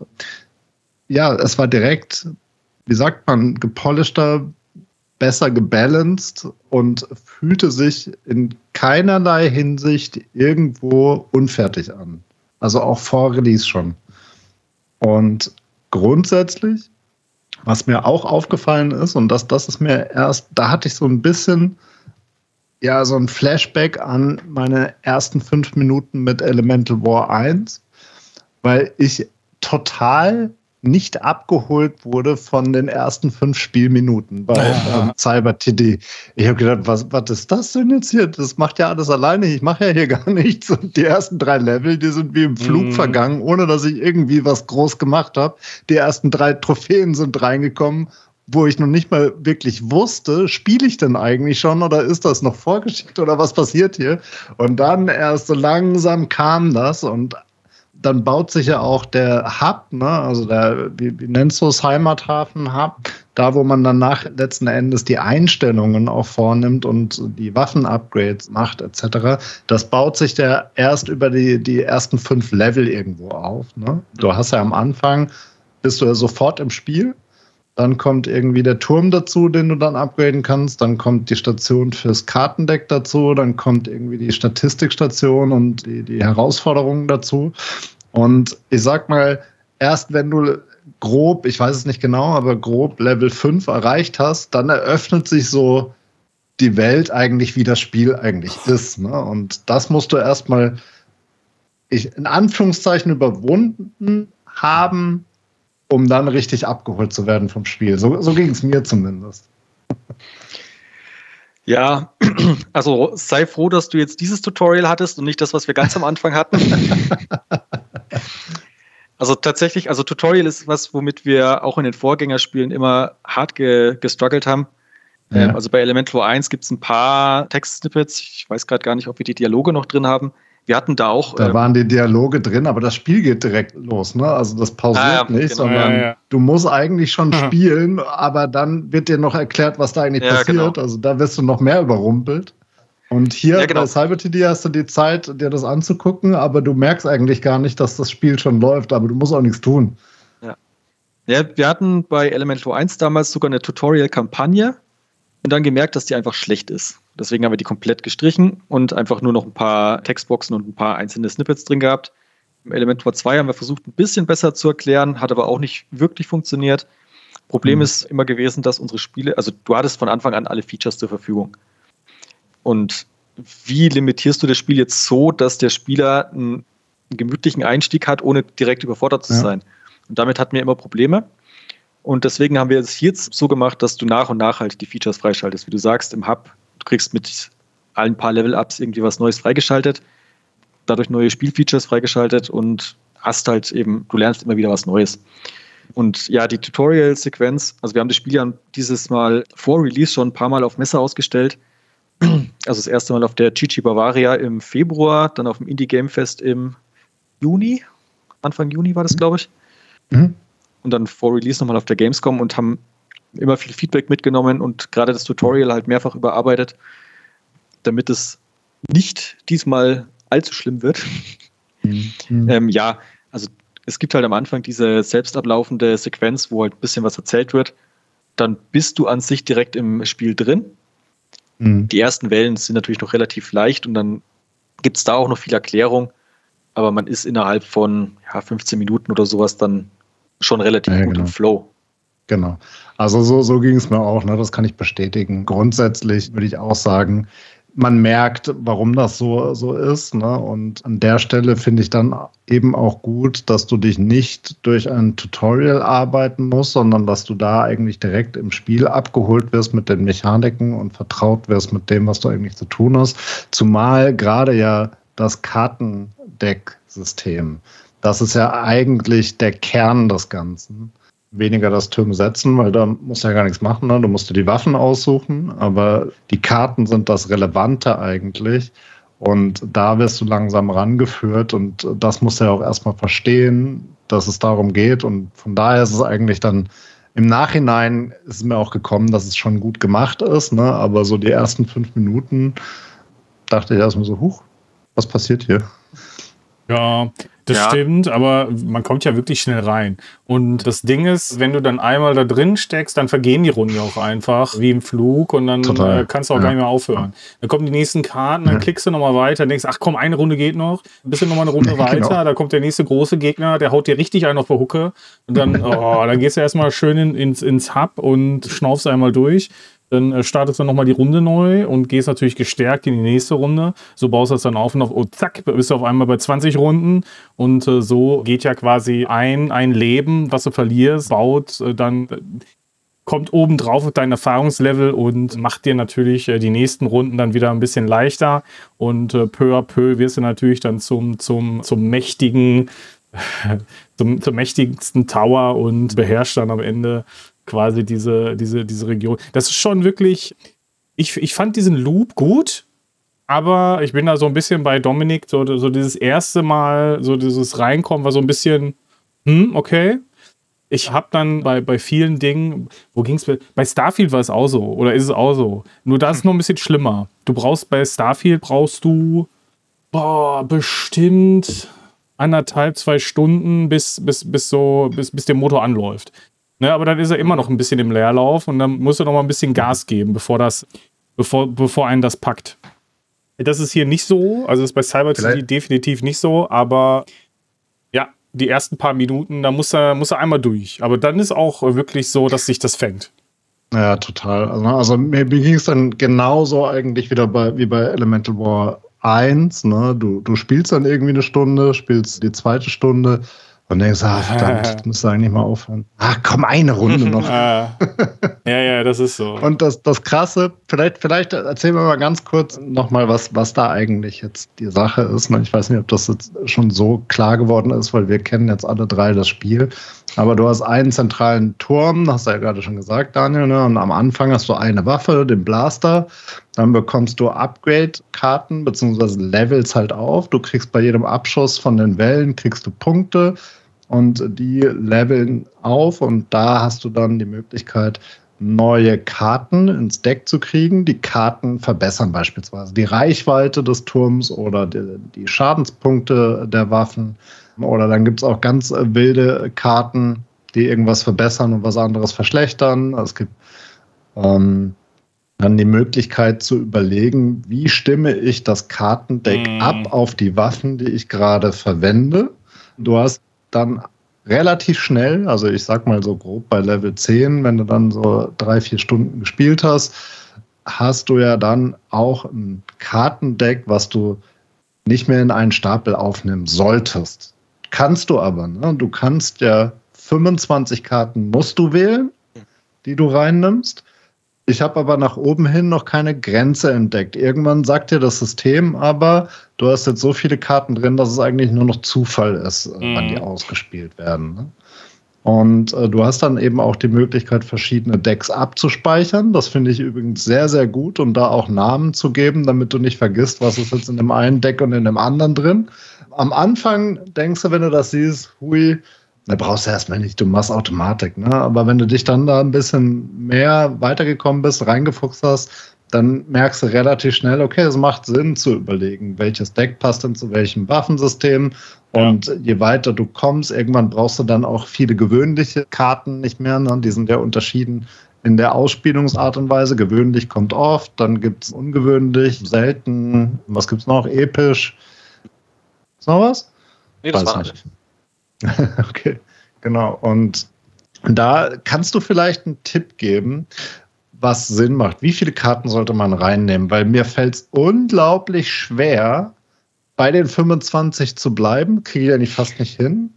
Gefühlt musste das aber auch nicht. Gefühlt hätte ich gesagt, ist so der Sweet Spot irgendwo zwischen 30, maximal 40. Ab 40 wird es dann wirklich, kommt es dann so vor, dass du dann Karten ausgespielt kriegst, die du eigentlich alle nicht willst es kommt ein bisschen immer auf die Taktik an. Wenn du es wirklich, also wenn du wirklich optimiert spielen willst, dann versuchst du auf die 25 Karten zu kommen, weil du dann halt okay. relativ hohe Wahrscheinlichkeiten hast, dass die Karten, die du brauchst, auch wirklich droppen. Ich mache meistens irgendwas so zwischen 30 und 40, weil ich auch gerne Builds ausprobiere oder spiele mit mehreren verschiedenen Waffen und einfach um allein deren ganze Spezialeffekte noch zu kriegen. Also jede, jede Waffe hat ja noch ähm, mm. individuelle Upgrades, Zusatzprojektile, Statuseffekte und solche Sachen. Allein mhm. dafür braucht man schon eine gewisse Anzahl an Karten. Dann brauchst du immer noch irgendwelche Schadensgeschwindigkeitskarten, Reichweite, je nachdem, welche Waffen du hast, mehr oder weniger. Ja, so 30 bis 40, dann kommt man ganz gut ja, durch. Sollte mhm. man. Ja, krass. Da, da schließen sich mir direkt noch ein paar Fragen an, wo ich wirklich ein, ein Fragezeichen auch hatte. Ich habe es jetzt, weiß ich, Stefan weiß das wahrscheinlich besser als ich selbst. Ich würde mal sagen, grob 20 Stunden gespielt und bin im Moment bei Level 28, 29, müsste nochmal reingucken. Was mir da auffällt jetzt ist, dass einerseits ist es halt so, dass ich immer beim Bossgegner in Welle 30 hängen bleibe und mir da gefühlt irgendwie entweder die richtigen Karten oder die richtigen Waffen fehlen. Und du brauchst aber grob eine halbe Stunde, bis du dann erstmal wieder bei dem Level 30 Gegner bist. Aber die erste halbe Stunde vergeht dann relativ zügig. Da muss halt gucken, was halt, also mit zügig mal nicht unproblematisch, nicht zügig, sondern unproblematisch. Musst du aber eben gucken, was hast du jetzt als ähm, Kartendeck da. Und was mir dabei aufgefallen ist, ist, ich habe aktuell bei Level 28 war es definitiv noch so, ich weiß nicht, ob ich mittlerweile 29 bin, du hast eigentlich nur drei freie Waffenplätze. Und bei den drei freien Waffenplätzen hast du auch nur zwei Waffen, nämlich den Blaster und die Raketen, die du auswählen kannst. Ich habe noch keinen Laser, den ich auswählen kann und ich habe noch keinen Arc Defender, den ich auswählen kann. Trotzdem habe ich diese ganzen Karten mit drin und das verstehe ich nicht und die werden mir teilweise auch direkt, wenn ich sie reinnehme, das kann ja Sinn machen, sie reinzunehmen, weil es irgendwo eine Karte gibt, die zum Beispiel sagt, deine Raketen kriegen jetzt auch einen Unterstützungslaser und dann bist du froh, wenn du Karten mit drin hast, die auch den Laser ableveln. Die, was ich, die Systematik, die ich aber nicht verstehe, ist, dass mir teilweise diese Karten auch schon ausgespielt werden, obwohl ich noch gar keinen Laser habe. Also die Karten, die du für ein Level abkriegst, sind immer fix. Also die sind vordefiniert. Und mhm. eigentlich ist es so gedacht, dass du, wenn du jetzt Level, keine Ahnung, 28 erreichst und dann ein Upgrade für den Archimeter kriegst, dass du zu dem Zeitpunkt auch den Archimeter schon freigeschaltet haben solltest. Das hängt natürlich jetzt immer davon ab, wie viel Glück und Erfolg man hat beim Spielen, also ob man jetzt schon so weit gekommen ist.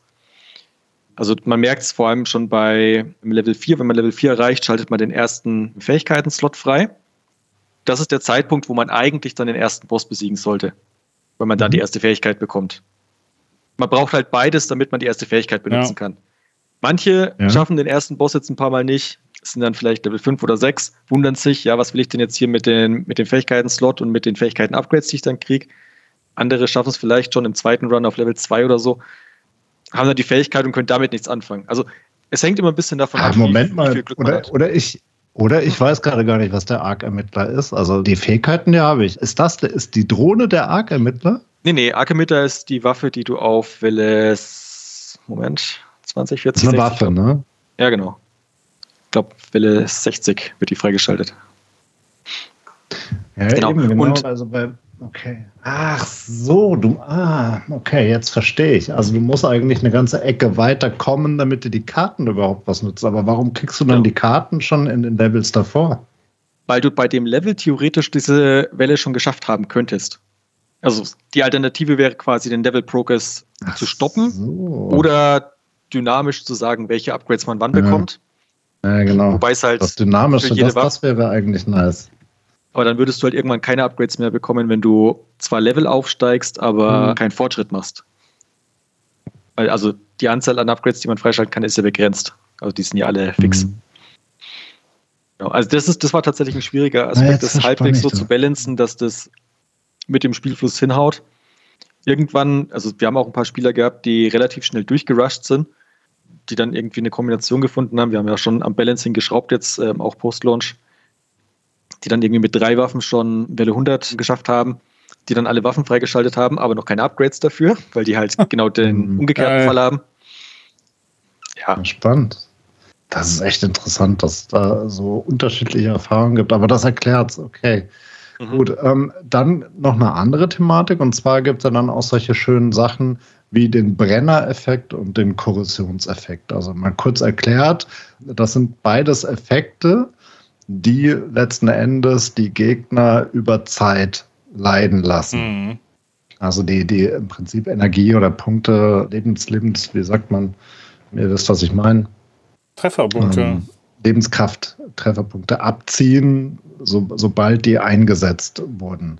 Und die Wahrscheinlichkeit ist aber relativ gering. Ich glaube, am Anfang hast du irgendwie 10% oder sowas, ne? Bei jedem, bei jedem fünften Treffer oder so irgendwie was hast du dann die Chance mit 10 Prozent, dass, dass der Brenner-Effekt draufkommt. Und am Anfang war das so, dass das über Karten ausgespielt wurde und ich habe irgendwie den Zeitpunkt nicht mitgekriegt, wo ich jetzt standardmäßig die Brenner- und Korrosionsfähigkeit angezeigt bekomme in meinem Waffensystem. Also wenn ich nicht im Hub, sondern im Spiel gucke, und auch in der Übersicht dann in den Pause-Modi, wo ich dann die Karten auswähle zwischen den Wellen, Da sehe ich, dass beide Dinger da sind und dass ich die auch leveln kann. Ich habe aber nicht das Gefühl, dass ich sie schon einsetzen kann, wenn ich die Karte noch nicht bekommen habe, dass sie auch funktionieren. Und diesen, diesen Kniff, den kriege ich irgendwie nicht hin. Und ich blicke immer nicht, ob mir das schon was bringt, dass ich jetzt hochlevel, obwohl ich die Freischaltkarte noch nicht bekommen habe. Ja, also das sind jetzt zwei oder drei Punkte. Also der Effekt wird immer ausgelöst, wenn du einen Gegner eine bestimmte Anzahl mal getroffen hast. Also diese fünf Treffer und dann wird der Effekt immer ausgelöst. Also das ist quasi mhm. wie bei den Souls-Spielen oder sowas, wo sich dann die Statusleiste erst aufbauen muss durch ein paar Treffer und dann wird der Effekt ausgelöst. Mhm. Äh, und dann machst du, also bei, bei Korrosion sind es 2% und bei Verbrennen ist es 1% von den Grund-HP, die die Welle hat, pro Sekunde Schaden. Also die läuft dann einfach für eine bestimmte Zeit. Ich glaube, fünf Sekunden oder sowas ist, ist es standardmäßig, wenn man es nicht ähm, aufwertet. Die Anzeige selber ist immer da. Also das war schon immer so, das ist ein bisschen verwirrend. Also auch wenn man ja, noch keinen Brennen, okay. wenn man noch keinen Brenneffekt Upgrade genommen hat, da gibt es ja auch für verschiedene Waffen die Upgrades, siehst du trotzdem schon die Statistiken. Und was jetzt durch den ersten Patch reinkam, ist, dass die Upgrades, die die Effekte verbessern können, schon mhm. droppen können, auch wenn du noch keinen Brenneffekt hast oder halt Korrosionseffekt. Also du kannst den Schaden von Korrosion schon verbessern, obwohl du Korrosion noch nicht auslösen kannst. Ah, dann hat sich das verändert jetzt. Das okay. hat sich verändert, ja, genau. Das, okay. Weil vorher ja, Das kam mir total merkwürdig vor. Genau, vorher konntest du es nicht, ne? Genau. Da hatten wir, also wir hatten ursprünglich die Logik drin, dass diese Upgrades nur droppen, wenn du halt Korrosion schon gewählt hast. Aber das konntest genau du exploiten. Das, weil du halt, du konntest die drei Korrosions-Upgrades und die drei Brennen-Upgrades ins Deck nehmen, was alles, ja. äh, also die sechs Karten sind alles stackable und du musst ja mindestens ja. acht Stackable-Karten haben. Stackable heißt, dass, dass die aufeinander aufbauen und dass die unendlich dass die oft dann sich äh, addieren. Ach so. Dass die, ja. dass die halt auch unendlich oft kommen können. Und dann konntest du forcieren, dass du quasi irgendwann nur noch die zwei übrigen stapelbaren Karten kriegen kannst. Und dann hast du halt da zwei Schadenskarten genommen, zwei hohe und konntest so dafür sorgen, dass du mega stark wurdest, weil du halt einfach das System ein bisschen ausgehebelt hast. Verstehe. Ah, dann ist das aber der Punkt, der mich so gewurmt hat, weil ich meine, mich erinnern zu können, dass ich irgendwo mal angezeigt bekommen habe in so einem hier von, von dem Roboter oder von der Drohne, die einem da ab und zu ein paar Tipps gibt, beziehungsweise erklärt, was Sache ist, dass die mir irgendwie gesagt hat, von wegen, dass die Karten erst dann droppen, wenn du die Waffe auch besitzt.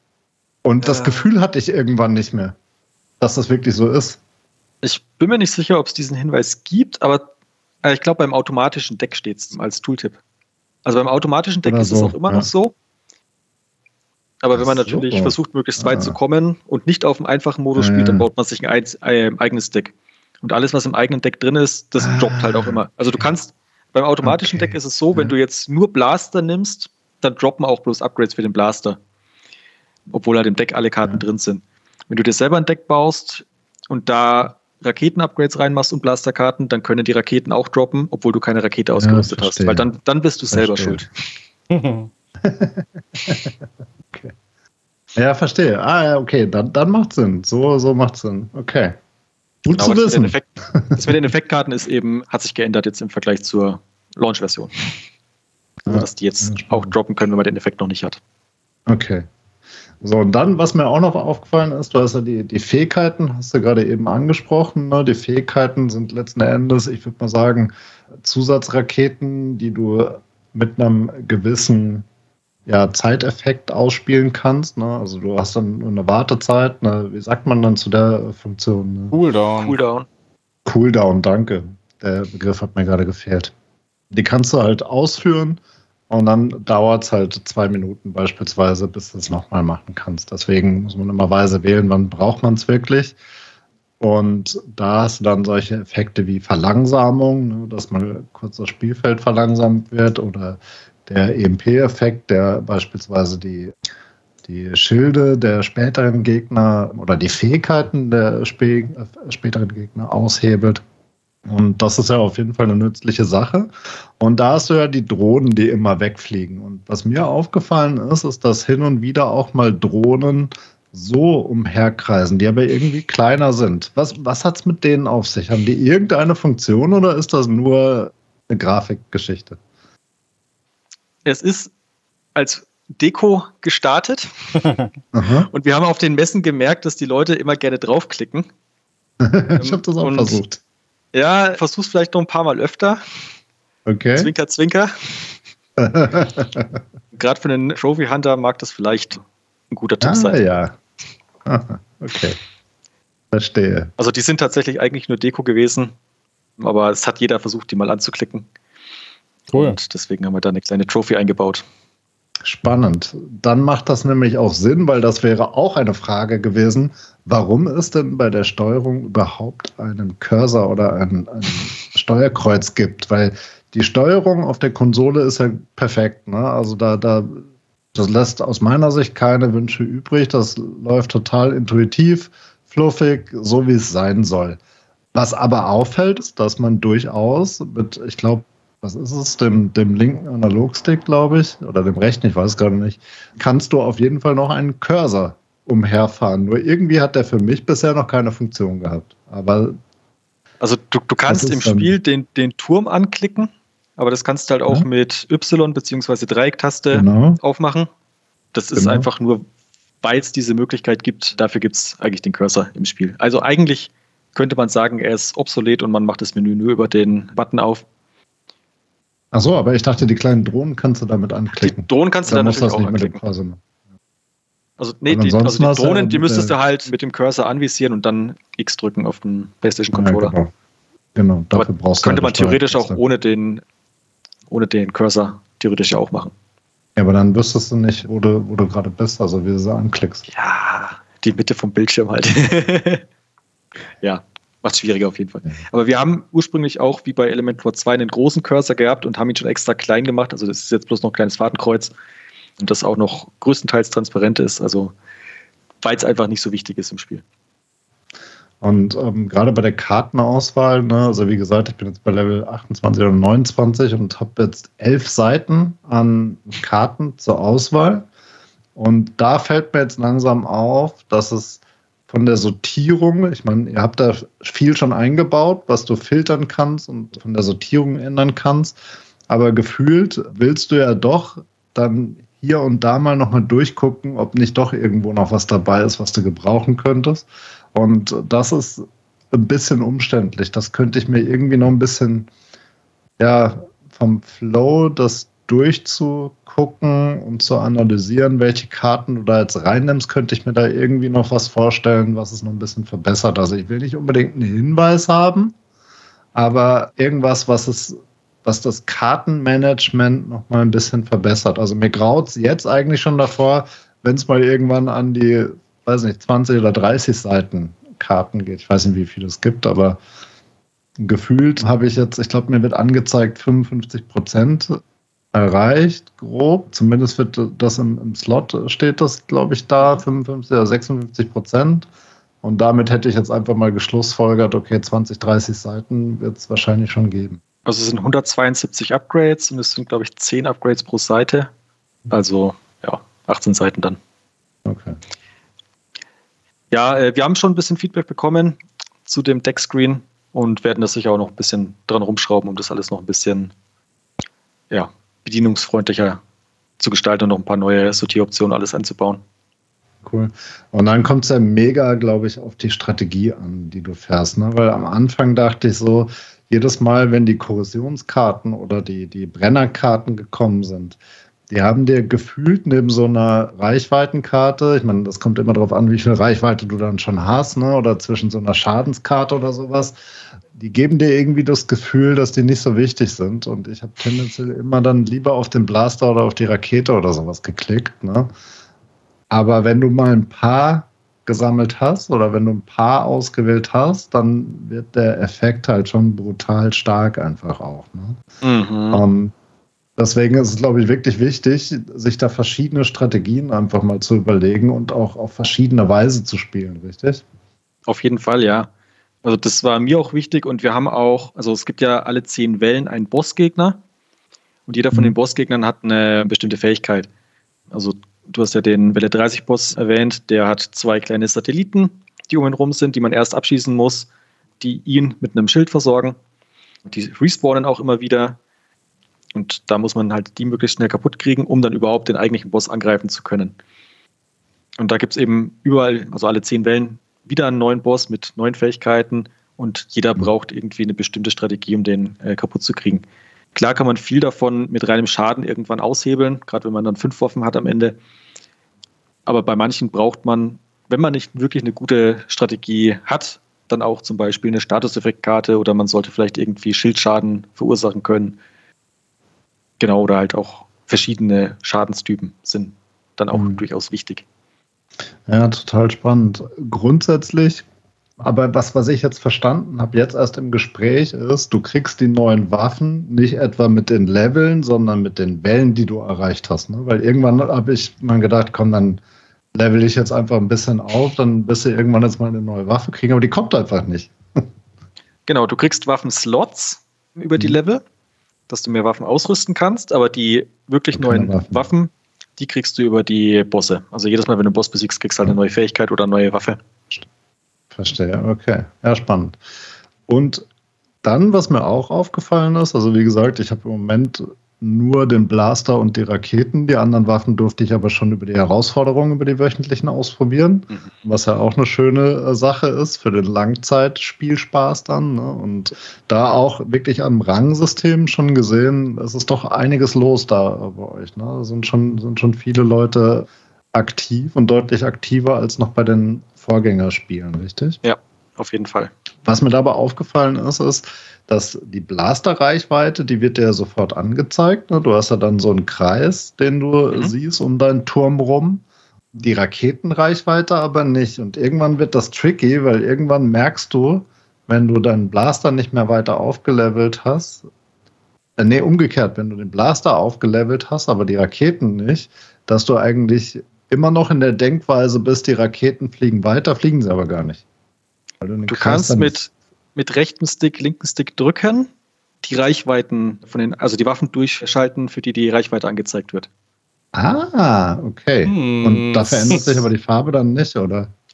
Die Farbe nicht, aber der Kreis, also die Waffe, die markiert ist am Turm, also die ist ja gehighlightet, die, die ausgewählte. Und der Kreis okay. verschiebt sich halt dann ein bisschen. Stimmt, jetzt wurde es aufgefallen. Okay. Ah. Spannend, okay. Da ist ein Trick. Guter Hinweis. Ja. Das, das wäre was für den das, Bot, der mal so einen Tipp gibt. Ja, also es ist im Steuerungsmenü drin. Hoffe ich. Ja, okay, dann muss man aber auch. Ja, das ist man aber so ein Thema. Aktiv reingeschaut haben, die, ja. Genau, und die Steuerung, die ist ja wirklich super intuitiv. Also ich bin bisher noch gar nicht auf die Idee gekommen, ins Steuerungssystem nee, reinzugucken, weil da habe ich gar keinen Bedarf. Aber okay, cool. Ja, dann machen wir am besten beim nächsten Spiel wieder ein bisschen unintuitivere Steuerung, damit wir mal reinschauen. Nein, das macht, das, das macht ja gar keinen Sinn. Ich habe übrigens gelesen, ich habe übrigens gelesen, nee, anders erst gefragt. Wie lange würdest du einschätzen, braucht man denn so im Durchschnitt, um das Spiel durchzuspielen? Kommt es natürlich darauf an, wie man Durchspielen definiert. Also wir haben angesetzt 15 Stunden ungefähr, bis man das erste Mal Welle 100 erreicht hat. Ja. Und ungefähr 30 Stunden, bis man Level 45, was aktuell das Maximallevel ist, also dann hat man alle ähm, Upgrades freigeschaltet, erreicht hat. Ja, also das hängt Ja, mach mich nur fertig. jetzt naja, es hängt ein bisschen davon ab. Mhm. Also, es haben jetzt einige Spieler Strategien gefunden, also zum Beispiel das mit den, mit den Statuseffekten, was wir jetzt gepatcht haben im ersten Patch, wo man dann halt relativ schnell auch mit drei Waffen schon Welle 100 erreichen konnte. Die sind dann halt nach sechs Stunden oder so durch gewesen und haben dadurch natürlich auch viel schneller aufleveln können, weil du ja in den höheren Regionen viel mehr Electrons kriegst und dadurch viel schneller auflevelst. Dann hatten wir noch dieses Electron Extractor Upgrade, was 20% Bonus auf die Electrons gegeben hat, die man pro Gegner mhm. kriegt. Und das haben wir beim Streaming-Contest, den wir zum Launch gemacht haben, gemerkt, dass das gerade wenn man zu zweit spielt, man extrem ausnutzen kann, weil halt einer von den Spielern meistens dieses Upgrade wählen kann und dann dadurch, dass das exponentiell steigt, hat man halt am Ende des, des Runs irgendwie eine Milliarde Electrons und kann hm. quasi direkt auf Level 45 aufsteigen. Da haben wir jetzt auch nochmal dran geschraubt. Das ist jetzt vielleicht ein bisschen schwach, müssen wir wieder ein bisschen stärker machen, aber zumindest haben wir erstmal diese Strategie ausgehebelt. Genau, also wir werden das Spiel noch eine ganze Weile weiter supporten äh, mit Content-Updates und natürlich Balancing und Bugfixes, Optimierung und allem. Also habe ich gelesen, der Endless Mode kommt ja. Ich glaube, November hm. war geschrieben, ne? Genau, wir peilen Anfang November an. Ich hoffe, das haut hin. Ist jetzt ein bisschen mehr Aufwand mit Übersetzungen machen lassen und dann muss ein Update, was neuen Content, also jetzt in dem Fall neue Spielmodi bringt, nochmal durch die komplette Konsolenzertifizierung. Das heißt, da muss man dann auch wieder beten, dass nicht noch irgendwas auffällt, weil sonst verzögert sich halt alles nochmal um ein, zwei Wochen. Genau, aber ist für Anfang November angesetzt und ich hoffe, es haut hin. Jetzt bin ich ja eher so der Singleplayer, aber das ist ja nicht das Einzige, was man bei Cyber TD erwarten kann. Erzähl doch mal, was gibt es denn dann noch so für alle, die so fernab des Einzelspielermodus schauen möchten? Also es gibt neben dem Einzelspieler noch einen Koop-Modus, den man sowohl im Splitscreen als auch online spielen kann und einen Versus-Modus, der ist jetzt ja, also wir haben schon ein bisschen Kritik gekriegt, weil es kein richtiger Versus-Modus ist. Also man spielt quasi wie im Koop-Modus. Jeder Spieler kriegt einen Turm, den er upgradet. Aber anders als im Koop-Modus geht es nicht darum, zusammen quasi Welle 100 zu besiegen, sondern es geht darum, wer am Ende am meisten Viren besiegt hat. Das heißt, statt sich gegenseitig zu unterstützen, geht es halt darum, dem anderen die Gegner wegzuschnappen. Das Ganze kann man, wenn man jetzt Streamer ist, auch mit seinem Chat spielen.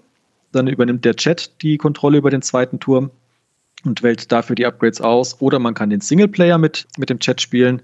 Dann kann man entweder den Chat die Upgrades entscheiden lassen oder zumindest Vorschläge geben lassen. Ja, dann die wöchentlichen Herausforderungen gibt es natürlich noch. Und ich glaube, das war alles an Spielmodi, die es aktuell gibt. Und natürlich noch ein zweites Biom, was dann nochmal neue Spielmechaniken bietet. Was mir natürlich sofort positiv aufgefallen ist, ist, dass äh, das Spiel auch auf dem Steam Deck läuft. Und ich, ich weiß nicht, ob das voreingestellt war, ehrlich gesagt, oder ob ich es eingestellt habe, aber Steam Deck kann sein, dass es vorausgewählt war, die Grafikeinstellung. Ist das so? Ja, okay. Müsste. Habe ich dann aber ignoriert und habe direkt alles auf hoch eingestellt. Also das macht dann optisch doch schon noch ein bisschen was aber hat jetzt nicht so viel Performance gekostet. Also ich muss sagen, auch selbst wenn man die, die Voreinstellung ignoriert, funktioniert, also, funktioniert das ziemlich gut. Und aber Akku, Akku, Lebensdauer oder Reichweite geht natürlich runter. Ne? Also das merkt man auf jeden Fall schon. Das saugt dann schon ein bisschen am Akku. Ich glaube, deswegen habt ihr es wahrscheinlich gewählt. Ich weiß nicht, ob du darauf eingehen genau. kannst, was ihr verändert habt ich kann es dir jetzt im Detail nicht sagen, aber wir hatten einen Tester, der, also der hat es auf allen möglichen Geräten getestet, auch die Apple M1-Version, also die ARM-Version. Mhm.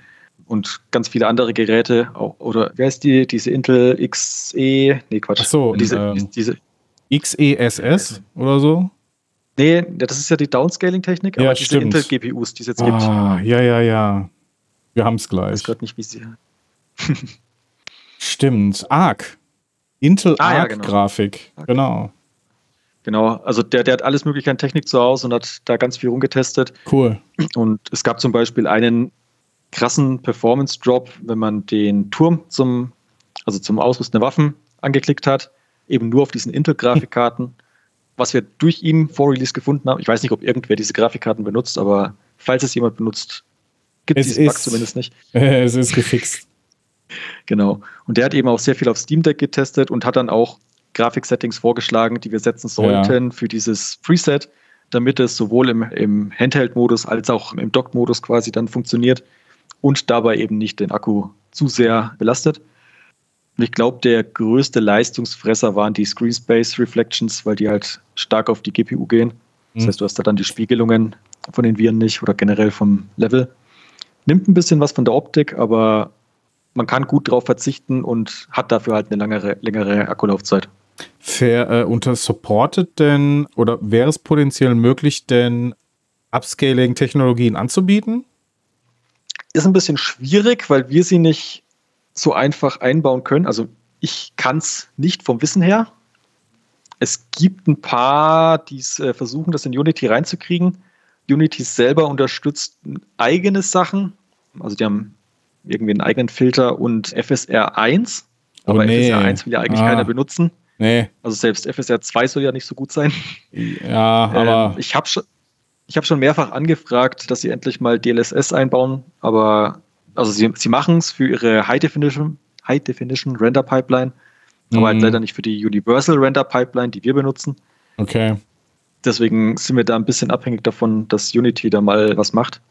Ist ein bisschen schade, weil ich es auch gern unterstützen würde. Ja, total. Und uns in manchen Situationen vielleicht helfen würde, ähm, noch ein bisschen was rauszuquetschen an Performance. Ja, aber also leider nicht so leicht. So wie du sagst, ne? also FSR 1 sollte eigentlich kein, keine Option, keine Option sein. Das, das könntest du ja auch out of the box über Steam Deck selber regeln. Also da kannst du ja auch FSR mhm. 1 aktivieren, das ist ja eingebaut, Built-in quasi. Aber alles, was höher als 2 ist, sollte ganz gut eigentlich laufen. Schade, dass, dass es dahingehend nicht supported mhm. wird. Das wird natürlich auf den Plattformen nochmal einen Boost bringen oder auch auf der Nintendo Switch. Was äh, meine mhm. Anschlussfrage wäre, nämlich, wie sieht es denn diesmal mit der Nintendo Switch-Version aus? Wie habt ihr da, gab es da irgendwie so ein Learning oder irgendwas? Äh, wie, wie performt CyberTD auf der Nintendo Switch? Ich also würde ganz gerne ja. direkt noch eine Anschlussfrage stellen, weil mein, mir lag auch auf der Zunge zu fragen, wie performen denn generell die Konsolen im Vergleich zu High Performance und Steam Deck PCs? Weil grundsätzlich auf der PlayStation 5 läuft das total flüssig. Da ist mir nichts aufgefallen, was irgendwie problematisch sein könnte. Ja, dann alle Konsolen. Genau. Also ich habe relativ viel Zeit investiert, dass es möglichst flüssig läuft. Ähm, es ist grafisch ein bisschen anspruchsvoller. Mag man vielleicht nicht glauben, aber es liegt wahrscheinlich an unserem Shader. Also wir haben einen Shader, der alles kann den wir dann nochmal ähm, mhm. heftig optimieren mussten, um einzelne Features abstellen zu können und sowas, damit es überhaupt auf der Switch läuft. Also die erste Version war irgendwie bei, ich glaube, 5 FPS und es war noch ohne irgendwie Gegner, hm. die rumgelaufen sind. Also auf der Switch läuft es mit 30 FPS, es droppt auch nicht drunter. Also ist mir nichts bekannt äh, von den Tests und ich habe es da relativ lang gespielt. Wobei ich das bei Elementor 2 auch hatte und dann war ja doch noch äh, ein kleiner mhm. Fehler drin, was letztlich auch bloß ein Setting war, was in bestimmten Kamerawinkeln dann dafür gesorgt hat, dass der Grafikspeicher oder der, die Grafik-Queue vollgelaufen ist und dann deswegen das Rendering gestottert hat. Genau, auf den Last Gen läuft es auch 30 FPS, glaube ich. Aber auf der Current Gen 60 FPS und ja, PC halt, was der Rechner hergibt. Ich habe es bei mir auf dem Rechner im Büro mit 8K mal probiert. Also wir haben ja Render Scale was man einstellen kann, habe ich mal auf 200 Prozent gestellt. Selbst das läuft noch mit 30 FPS. Also ja, und man kann es halt auch relativ gut konfigurieren auf seine Bedürfnisse. Ich glaube, auf der PS5 habe ich sogar einen Performance-Modus noch angeboten. Das ist mir zumindest nicht, nicht bewusst aufgefallen. Wenn ja, dann irgendwo in den Einstellungen wahrscheinlich. Mhm. Also ich habe mir einfach nur das Steam Deck geschnappt und habe das auf dem Steam Deck gespielt. Das ist, glaube ich, auch aktuell einfach das Ding, was ich am meisten benutze.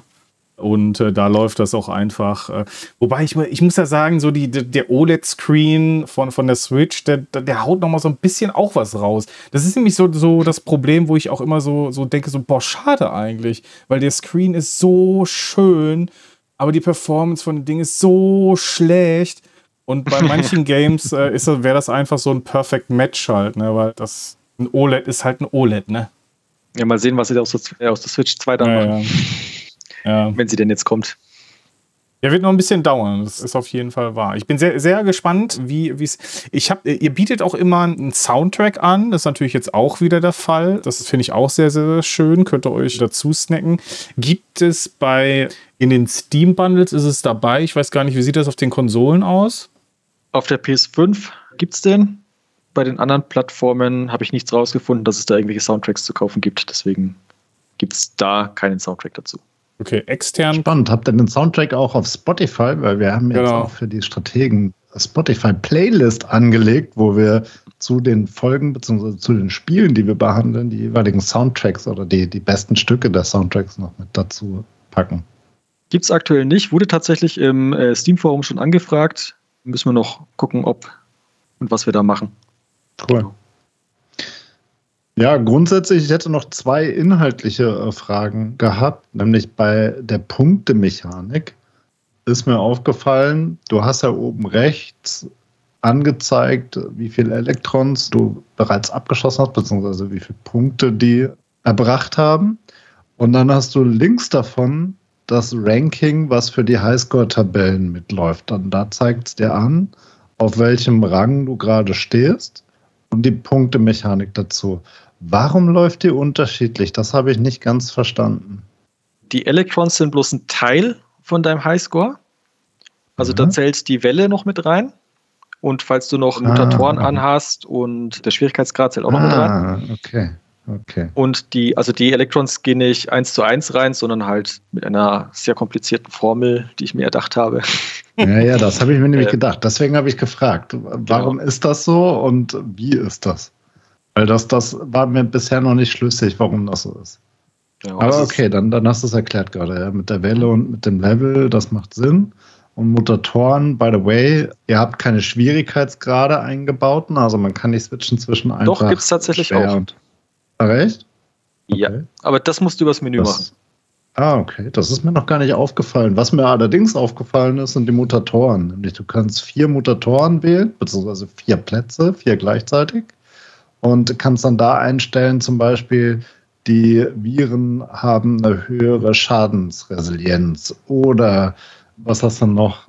Weniger Reichweite, kann das sein? Äh, Geschwindigkeit, also Gegnergeschwindigkeit ist höher, äh, weniger Startleben und weniger Start-Upgrades. Das sind die vielen. Ah, Startleben war das noch, genau. genau. Okay, ja. ja, das ist spannend. Und dafür gibt es dann auch unterschiedlich Highscore-Tabellen oder geht das in dieselbe Highscore-Tabelle mit diesem Score-Verfahren dann? Das geht in die gleiche Tabelle und gibt ah, halt nochmal einen Bonus. Also wenn du pro Modifier kriegst du nochmal 20% Bonus auf den Score, glaube ich. Spannend. Und es gibt auch eine Trophäe dazu, die genau. sagt, du musst mit vier Mutatoren Level, nenne ich Level, Welle 50 erreichen. Ah ja. Also ich habe es geschafft. Nur. bisschen Herausforderung. Ja, ein bisschen, bisschen. Aber das sind das heißt ja schon von Clockwork Orange. Ja, das heißt ja Achievement und nicht Geschenk. Ja. und by the way, was mir da auch aufgefallen ist, es gibt eine ganze Menge versteckte Trophäen. Also zumindest im Vergleich zu anderen Spielen ungewöhnlich viele. Und da dachte ich, weil ich eure zwei anderen Spiele ja schon kenne und durchaus weiß, dass die knackig sind, habe ich direkt für mich gesagt, okay, die Platin wirst du hier nicht erreichen, weil du wahrscheinlich niemals rausfinden wirst, was sich hinter diesen versteckten Trophäen verbirgt. Es sei denn, du wartest erst mal ein Jahr, bis ein paar Leute gespielt haben. Ja, ich habe es versucht, leichter zu halten als bei Elementor 2. Also nicht, nicht ganz so fies. Und auch versucht, nicht äh, so grindige Geil. Achievements drin zu haben.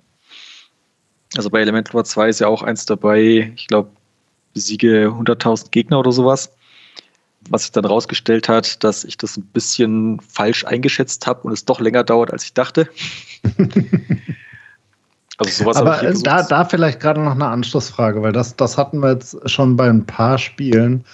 Kann man das nicht ändern? Also, weil du gerade sagtest, du hast selber rausgefunden, dass dieses Achievement dann beispielsweise vielleicht doch keine so gute Wahl ist. Kannst du das nicht ändern? Das, das bietet doch das System also beispielsweise die PlayStation an, dass man Achievements nachträglich noch verändert, oder? Es ist nicht so einfach, gerade bei PlayStation. Also ich weiß gerade nicht, wie es bei der PS5 ist, ob man es da relativ einfach machen könnte, aber bei der PS4 war es ein bisschen nervig. Also ich wollte mal bei, ich glaube, das war Elementor 1 oder Try 6 für die PS5-Version, ist mir aufgefallen, dass da ein Tippfehler war in einem Achievement und wollte das dann für die PS4-Version, weil wir die halt auch noch gepatcht hatten, ändern und das war schon ein ziemliches Trara damals. Ja, also man könnte es schon machen, aber es ist halt mit ein bisschen Aufwand verbunden. Und ich meine, es ist ja nicht so, dass das Achievement nicht schaffbar ist, es dauert bloß ein bisschen. Ein bisschen, sagt er. Naja, nee, ich, das, das war jetzt nur eine grundsätzliche Frage, gar nicht so sehr bezogen auf dieses Achievement, aber weil du selber jetzt sagst, dass das, das würdest du vielleicht anders machen. Mir ist das, wir hatten es zum Beispiel bei Tropico 6, hatten wir es ja ganz hart diskutiert, da gibt es halt eine Trophäe, die sich nennt, du musst einen Multiplayer abschließen, was überhaupt kein Problem wäre, wenn da irgendwann mal jemand auf dem Server wäre. da ist einfach nichts los. Und du kannst die PlayStation, kannst du, egal zu welchem Tag, kannst du stundenlang rennen lassen. Da passiert einfach nichts. Mhm. Ich liebe das einfach. Aber ich habe dir versprochen, ich habe dir versprochen, sobald das Spiel im Sale ist, werde ich dir helfen. Aber es ist einfach nicht im Sale, wenn, wenn ich drauf achte. Irgendwie bisher ja, ist das noch jetzt kommen wir gerade ein bisschen vom, vom Thema ab, aber den haue ich jetzt auch noch raus, weil ihr habt ja vielleicht unsere Tropico 6 Folge gehört. Wenn nicht, hört dann noch mal rein. Das Gewinnspiel ist nämlich immer noch aktiv. Es kam noch keiner zu mir und hat gesagt, ja. lass uns den Multiplayer machen. Und es wollte scheinbar auch ja. noch keiner ein T-Shirt von uns haben. Obwohl, also es ist gerade im Sale. Neues. Oh Gott, ich habe gar keine Ausrede mehr. Also, vielleicht, vielleicht wird es ja. Wie lange denn noch? Bis zum 12.10. Was haben wir denn? Den 10.10. Ja, okay, da muss ich mal überlegen. Gut, aber das, was der Dominik aber das ist sagt, Tatsächlich ein, das ist tatsächlich ein Grund, warum ich vermieden habe, Multiplayer-Achievements einzubauen, damit ja, man eben nicht mehr in dieses Problem reinlaufen kann. Das ist auch wirklich ja, schlimm genau. und das geht gar nicht. Also alle, die das machen. Und übrigens doch noch eine andere Sache geht gar nicht. Und das ist auch so ein bisschen, jetzt sind wir wieder im Topic, denn auch wenn ich gerade äh, jetzt etwas off-Topic sage, denn das äh, schließt nämlich an an Trophäen ändern und so. Es äh, begab sich nämlich zu Zeiten von noch Stadia, wo ich Cyberpunk 2077 zu 100% gelöst habe und dann irgendwann jemand entschieden hat, diese Plattform abzuschalten. Und dann dachte sich meine Wenigkeit, okay, ja, dann machst du das einfach nochmal auf der Playstation.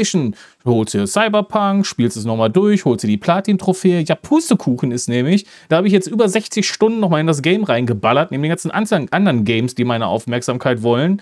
Und dann haben sie gesagt, ja, komm, wir machen mal hier Patch 2.0 für Cyberpunk und ändern einfach alles an diesem Spiel. Einfach alles. Und zwar auch, wie diese Art und Weise funktioniert, wie man die Trophäen freischaltet. Und das Schlimme an der Geschichte ist nämlich, theoretisch hätte ich diese ganzen Stunden, die ich da nochmal rein investiert hätte, völlig umsonst gemacht, denn diese Freischaltung funktioniert dann gar nicht mehr. So, jetzt war ich natürlich schon im maximalen Rage-Modus und war schon kurz davor zu weinen. Dann, dann, kam mir die Ankündigung zu Phantom Liberty, also die Ankündigung war schon vorher da, aber ich, dann hat mich der Hype ja auch wieder mitgerissen, wie ich halt so bin. Und dann äh, Phantom Liberty trotzdem gestartet und dann aus Frust aufgehört, weil mich das dann trotzdem genervt hat, weil es gibt ja so ein paar Spiele, das habe ich auch schon erzählt, die ich wirklich auch dann auf Platin spielen möchte. Und dann ist es gerade mal dieses eine Spiel, was ich auf Platin spielen will, und dann hauen mir die Entwickler so solche Steine von Bug, ne? So, aber so, Stefan, jetzt, jetzt, jetzt, kommt, na, jetzt kommt der Twist. Jetzt pass auf, jetzt kommt der Twist nämlich. Und zwar, der Twist ist, dass sie haben die Trophäen nachträglich einfach freigegeben. Und mir ist so ein riesiger hm? Stein vom Herzen gefallen, dass diese Trophäen freigeschaltet wurden in meinem Spielstand. Also ich habe die ja sowieso schon mal gelöst. Ne? Also so ein Crossplay. Es gibt ja diese, diese Cross-Saves und dieser Save, den habe ich ja damals eh mitgenommen. Und ich habe es ja alles schon erspielt und. Es gab einen Cross-Save ja, ja. auf die PlayStation? Nee. Doch, ich habe doch klar. Ja, nee, nee, nee. Es gibt überall, du kannst Ach, deinen Speicherstand von Stadia auf PlayStation, du kannst es überall hier mitnehmen. Also das, das haben sie wirklich sehr, krass, sehr, okay. sehr, sehr cool implementiert. Und zu meiner Freude haben sie wirklich diese Trophäen für Leute freigeschaltet. Und das ah, okay. Okay. scheint also doch eine Mechanik zu geben innerhalb dieser äh, Trophäen-Dingens, dass es ermöglicht, da noch Manipulationen vorzunehmen. In meinem Fall wirklich sehr, sehr, sehr glücklich. Äh, ich weiß natürlich nicht, wie der Aufwand dessen ist, ne? aber ich meine, gut, vielleicht hat ein CD-Projekt CD Red, die sind da doch mal vielleicht ein bisschen anders dran. Aber ja, das fand ich doch ganz schön. Also es geht irgendwie doch, dass man da in den Trophäen was machen kann auf PS5. Also, ja. Wobei es ja, da ja bloß ums Freischalten ging, oder? Ja, da ging, ja. Also nicht um Texte ändern oder so.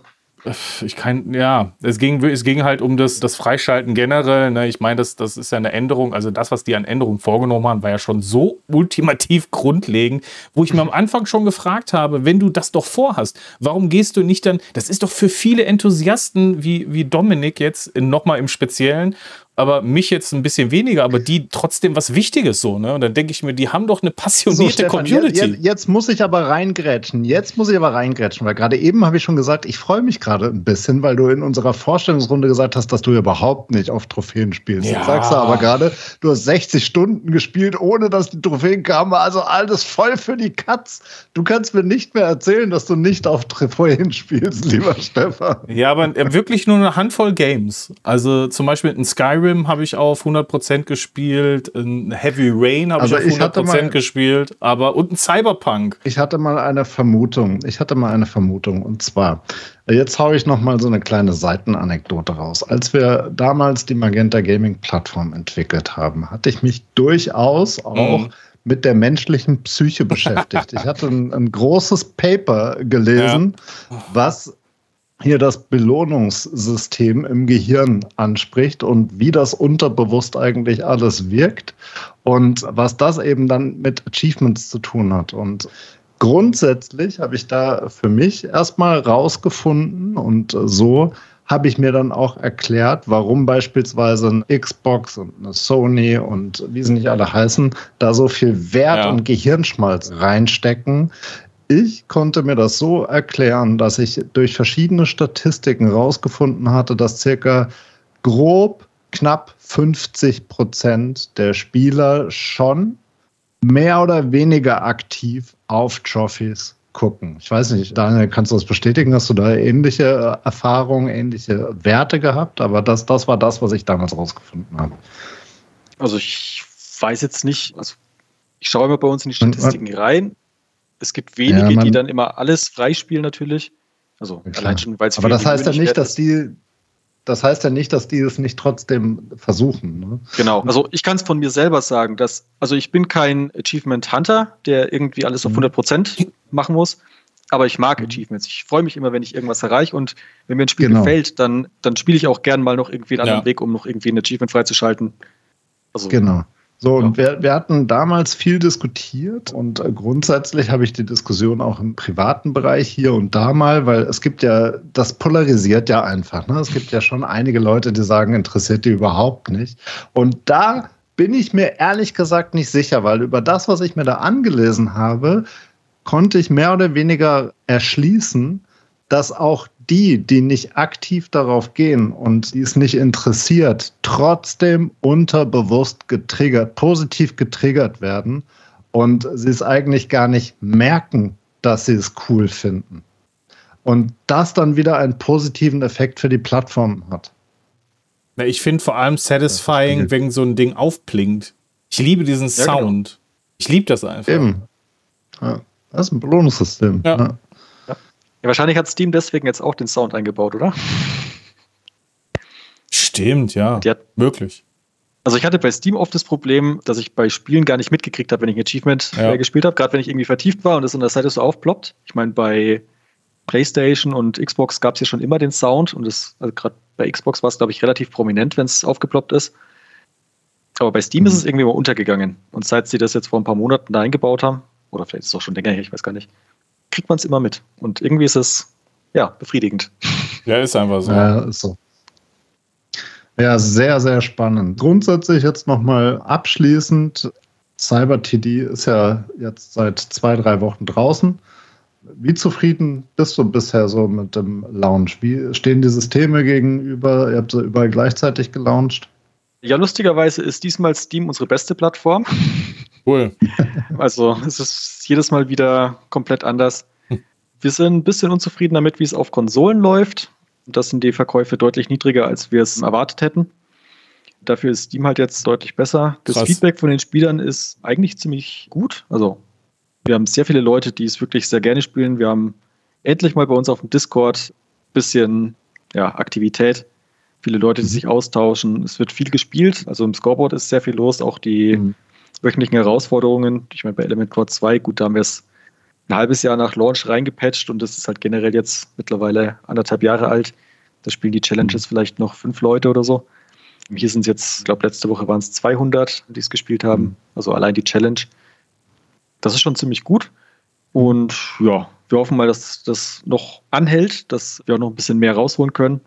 Und wie gesagt, wir werden es auf jeden Fall weiter supporten. Haben noch einige Pläne. Und ja, hat in, cool, das freut mich sehr zu hören. Ist denn Nvidia schon vorbeigeschneit? Ich habe ja gesehen, habt ihr Opt-in gemacht für GeForce Now? Leider nicht, leider nicht. Ah, schade. Ja, die sind beschäftigt bestimmt mit Microsoft und so, ne? Ah, ist bedauerlich. Aber schön, freut mich auch wirklich, dass es, dass es, dass es so erfolgreich ist oder dass es, dass ihr zufrieden seid und dass da weitergeht, vor allem auch natürlich mit dem Community Support, ist auch wirklich sehr schön zu sehen. Klingt auch öfter mal auf. Äh, auf Discord habe ich gerade auch schon wieder gesehen. Also ziemlich cool. Ja, sehr schön. Das hat mich auch sehr gefreut, ne, weil wir hatten es ja auch vor mhm. Release gespielt und da bin ich auf, auf irgendeinem auf irgendeiner Herausforderung bin ich da auf Rang 6 gekommen und habe dann aber auch wieder gemerkt, okay, da drüber steht dann nur noch Bonner Office. Bonne. und da werde ich niemals rankommen. Und dann, als der Release draußen war, direkt am zweiten oder dritten Tag, bin ich, glaube ich, auf Rang 400 oder 500 abgerutscht. Und das hat mich schon sehr für euch gefreut, weil das sehr anders aussah als noch bei Elemental War. Von daher drücke ich da auch gerne weiter die Daumen, dass das in die richtige Richtung geht. Und von mir, von uns gibt es, glaube ich, auch eine klare Empfehlung, das auch mal auf der Konsole anzutesten. Es ist wirklich, gerade wenn man jetzt Elemental War 1 von euch noch kennt, ein krasser Unterschied, ja. was die Steuerung auf der Konsole angeht. Aber Und da lässt sich einfach nichts vermissen. Ja. Ich, ich finde halt vor allem krass, wie sehr und wie schnell das Spiel es schafft, dass du dich einfach da drin verlierst so. Also, wie, dass dieser, dieser Trigger, ich meine, ist vielleicht nicht bei jedem so, mhm. ne, aber dass, dass da irgendwas aktiviert wird und das habt ihr, glaube ich, ganz gut, echt, also das habt ihr gut gemacht. Nicht nur ganz gut, sondern das habt ihr gut gemacht, einen da wirklich auch drin zu halten, ohne dass man jetzt denkt, jetzt höre ich auf. Oder sogar noch länger. Ne? Also bei mir ja, wie, wie, wie mir das Steam Deck auf die Nase gefallen ist, weil ich irgendwann eingepennt bin, weil ich zu lange drangehangen habe. Und ja, das, das ist schon, ich, glaub, ich glaube, das ist, ein, ist schon eine Adlung hier. Also finde ich echt super. Wann, wann, kommt, äh, wann kommt der Nachfolger nochmal? Ja, apropos Nachfolger, wie, wie sieht denn der weitere Plan aus? Weil ich habe ja gerade eben auch gesagt, hier von wegen, da seid ihr voll im Trend mit der Trading Card Systematik. Wir hatten ja letzte Woche in der Newsfolge auch kurz nochmal über die Spielemesse in Berlin ja. berichtet, wo ja auch einige neue Trading Card Kracher, Disney beispielsweise, rausgekommen sind. Und da würde ich mal tippen, ich weiß nicht, wie du dazu stehst, aber gerade im Trading Card Bereich, da bieten sich ja DLCs tatsächlich auch an. Ne? Ist das eine Option für euch, dass es irgendwann mal andere Kartenpacks gibt oder so irgendwie was? Also wir wollen, also es gibt wie gesagt im November das Game Mode Update, wo wir dann noch zwei neue Spielmodi bringen. Und mhm. Weihnachten haben wir geplant, neue Karten ähm, zu veröffentlichen. Mhm. Die wollen wir aber eigentlich immer gratis zur Verfügung stellen. Cool. Allein schon, damit das Balancing nicht ad absurdum geführt wird. Mhm. Weil, also Punkt, ja. man könnte natürlich argumentieren, okay, es gibt dann irgendwelche Karten nur zu kaufen, aber sobald der eine stärker ist, ist halt auch der Aufschrei groß und ich persönlich würde es auch nicht gut mhm. finden, weil dann hättest du wieder Pay to Win drin. Was wir überlegt Stimmt. haben, ist halt zukünftig noch weitere Spielmodi anzubieten und die dann als DLC anzubieten. Aber okay, da ist mhm. noch nichts final entschieden. Aber alles, was halt irgendwie das, das Grundspiel und die, die Grund-Highscores oder sowas beeinflusst, also auch neue Waffen zum Beispiel oder sowas, die werden immer gratis sein. Ja, also ich ähm, habe natürlich ja. im Rahmen dessen hier ja auch äh, einen Key bekommen, aber ich werde auf jeden Fall noch die Switch-Version snacken, einfach. Ich, ja, ich mag das einfach und auf jeden Fall nochmal einen Support da lassen. Solltet ihr übrigens auch, ne? Also schaut mal auf äh, Steam vorbei, klickt mal auf Clockwork Origins. Ne, da gibt es so eine Suchleiste. Gebt einfach mal ein Clockwork Origins Geht da mal da drauf, einfach mal alle erstmal spontan auf eure Wunschliste packen und den einen oder anderen vielleicht auch in den Warenkorb und dann mal auf Kaufen drücken. Ich glaube, da macht ihr einfach gar nichts mal falsch, vor allem wenn ihr so ein bisschen auf, auf Tower Defense steht und den Daniel auch cool findet, so wie, so wie ich, seit ich ihn kenne und immer wieder, wenn wir uns treffen. Und das, äh, ich meine, ist ein, ist ein Deutsch, sind deutsche Entwickler, ne? sind sehr sympathisch, sind sehr nah an der Community und das sollte ja eigentlich einen automatischen Support auch direkt mal auslösen. Genauso wie das Belohnungssystem durch, die Karten, durch den Kartentrigger bei äh, Cyber TD. das äh, so oder so. Und der Ausblick ist ja auch sehr schön. Also Updates werden folgen. Ihr supportet so viele Plattformen. Das ist einfach unfassbar sympathisch und äh, das freut mich immer sehr. Übrigens, ja, wenn du es auf der Switch ne? spielst. Also, ah, sorry. Ja, wenn du es auf der Switch spielst, kannst du über Cross-Progression auch dein Save vom Steam Deck weiterspielen. Oh ja, sehr cool. Ah, sehr cool. Okay. Das hat das Testen auch sehr leicht gemacht, weil ich einfach überall den gleichen Spielstand weiterspielen konnte und nicht alles mühselig wieder von vorne freischalten musste. Also gerade wenn ich Endgame-Sachen testen wollte. Jetzt sind mir cool. aber auch noch mal, glaube ich, zwei Sachen aufgefallen. Ich war paar Wochen oder vielleicht schon ein bisschen länger, ich weiß es nicht mehr, auf eurer Webseite. Und da ist mir eine Sache aufgefallen, und zwar unter Spiele Crime Mails. Das ist neu. Was ist das denn? Also Sebastian hatte vorher noch einen Buch- und Analog, also so Brettspielverlag. Okay. Und den haben sie jetzt eingestellt, aber wir haben die Crime Mails basierend auf den Crime Letters übernommen.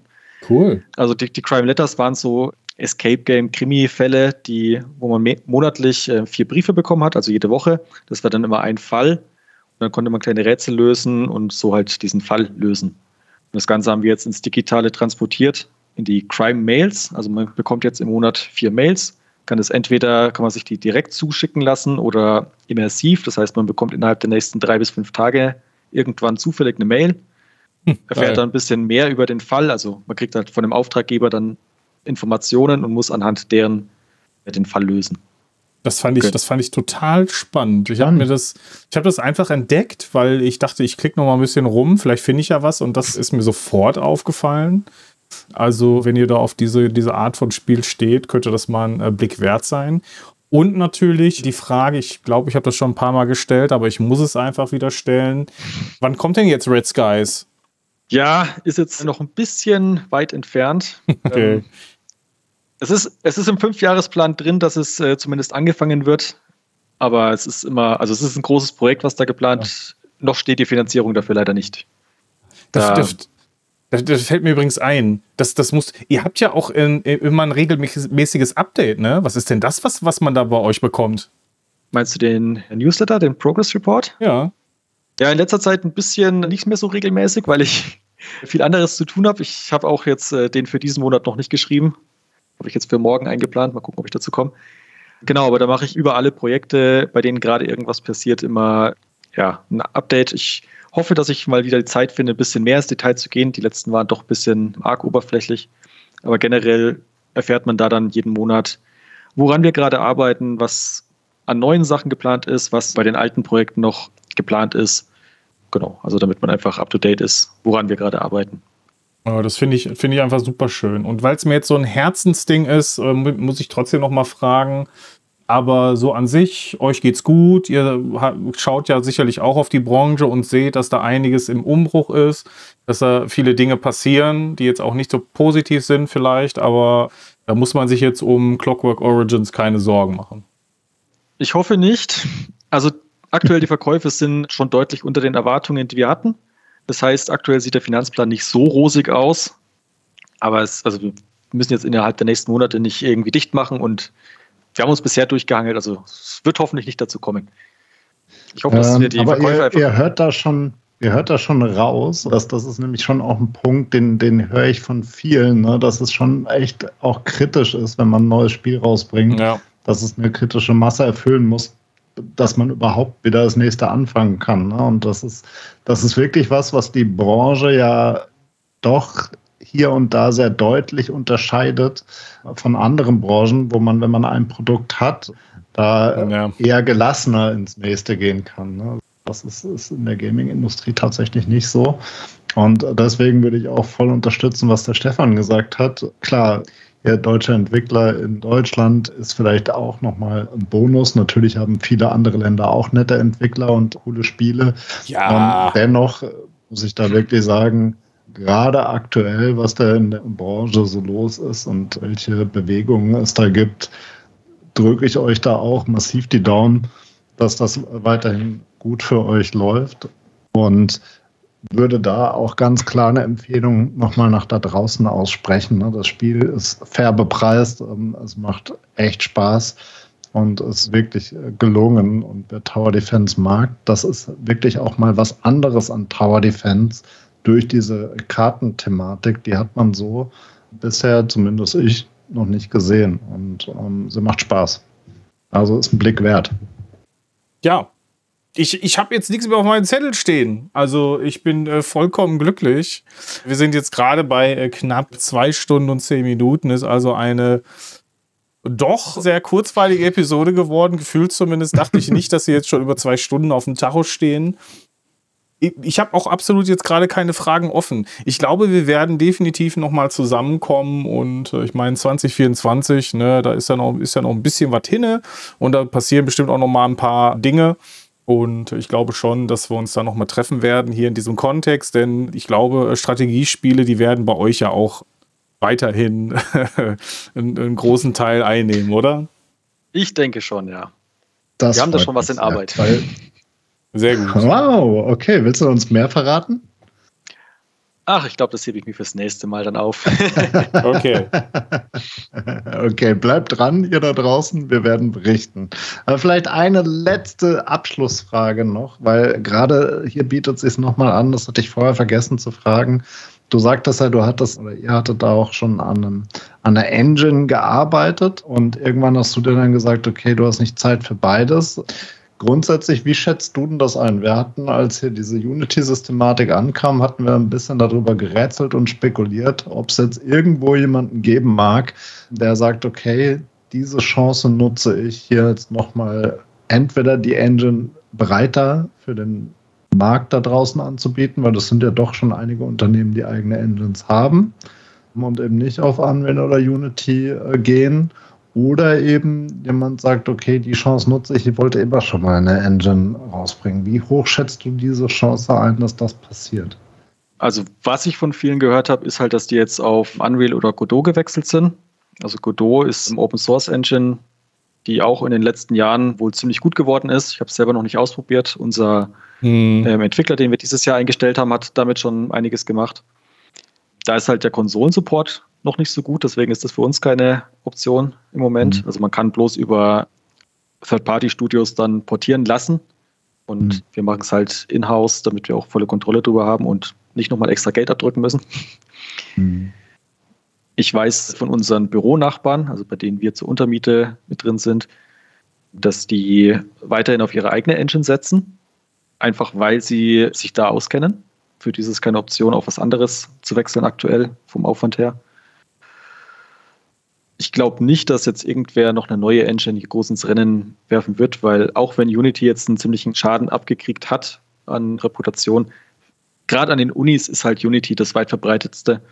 Im ganzen Mobile-Markt ist Unity der Way to go. Ich glaube nicht, dass das so schnell jemand ablösen können wird. Und auch wenn der Ruf ein bisschen angekratzt ist oder sehr angekratzt ist, ich meine, ich habe es schon gesagt, wir können jetzt zum Beispiel nicht einfach mal die Engine wechseln, und viele große Studios werden das auch nicht einfach von heute auf morgen machen, die halt mit Unity alle paar Wochen vielleicht ein neues Spiel raushauen. Also gerade auf dem mhm. Mobile-Markt, wo das ja gang gäbe ist. Ja, also. Also auf dem VR-Bereich sind sie ja auch wirklich führend. Da sind, arbeiten auch viele damit. Und dennoch, ne, also der, der CEO, der musste jetzt gerade nach knapp zehn Jahren den Rang oder den, den Platz räumen.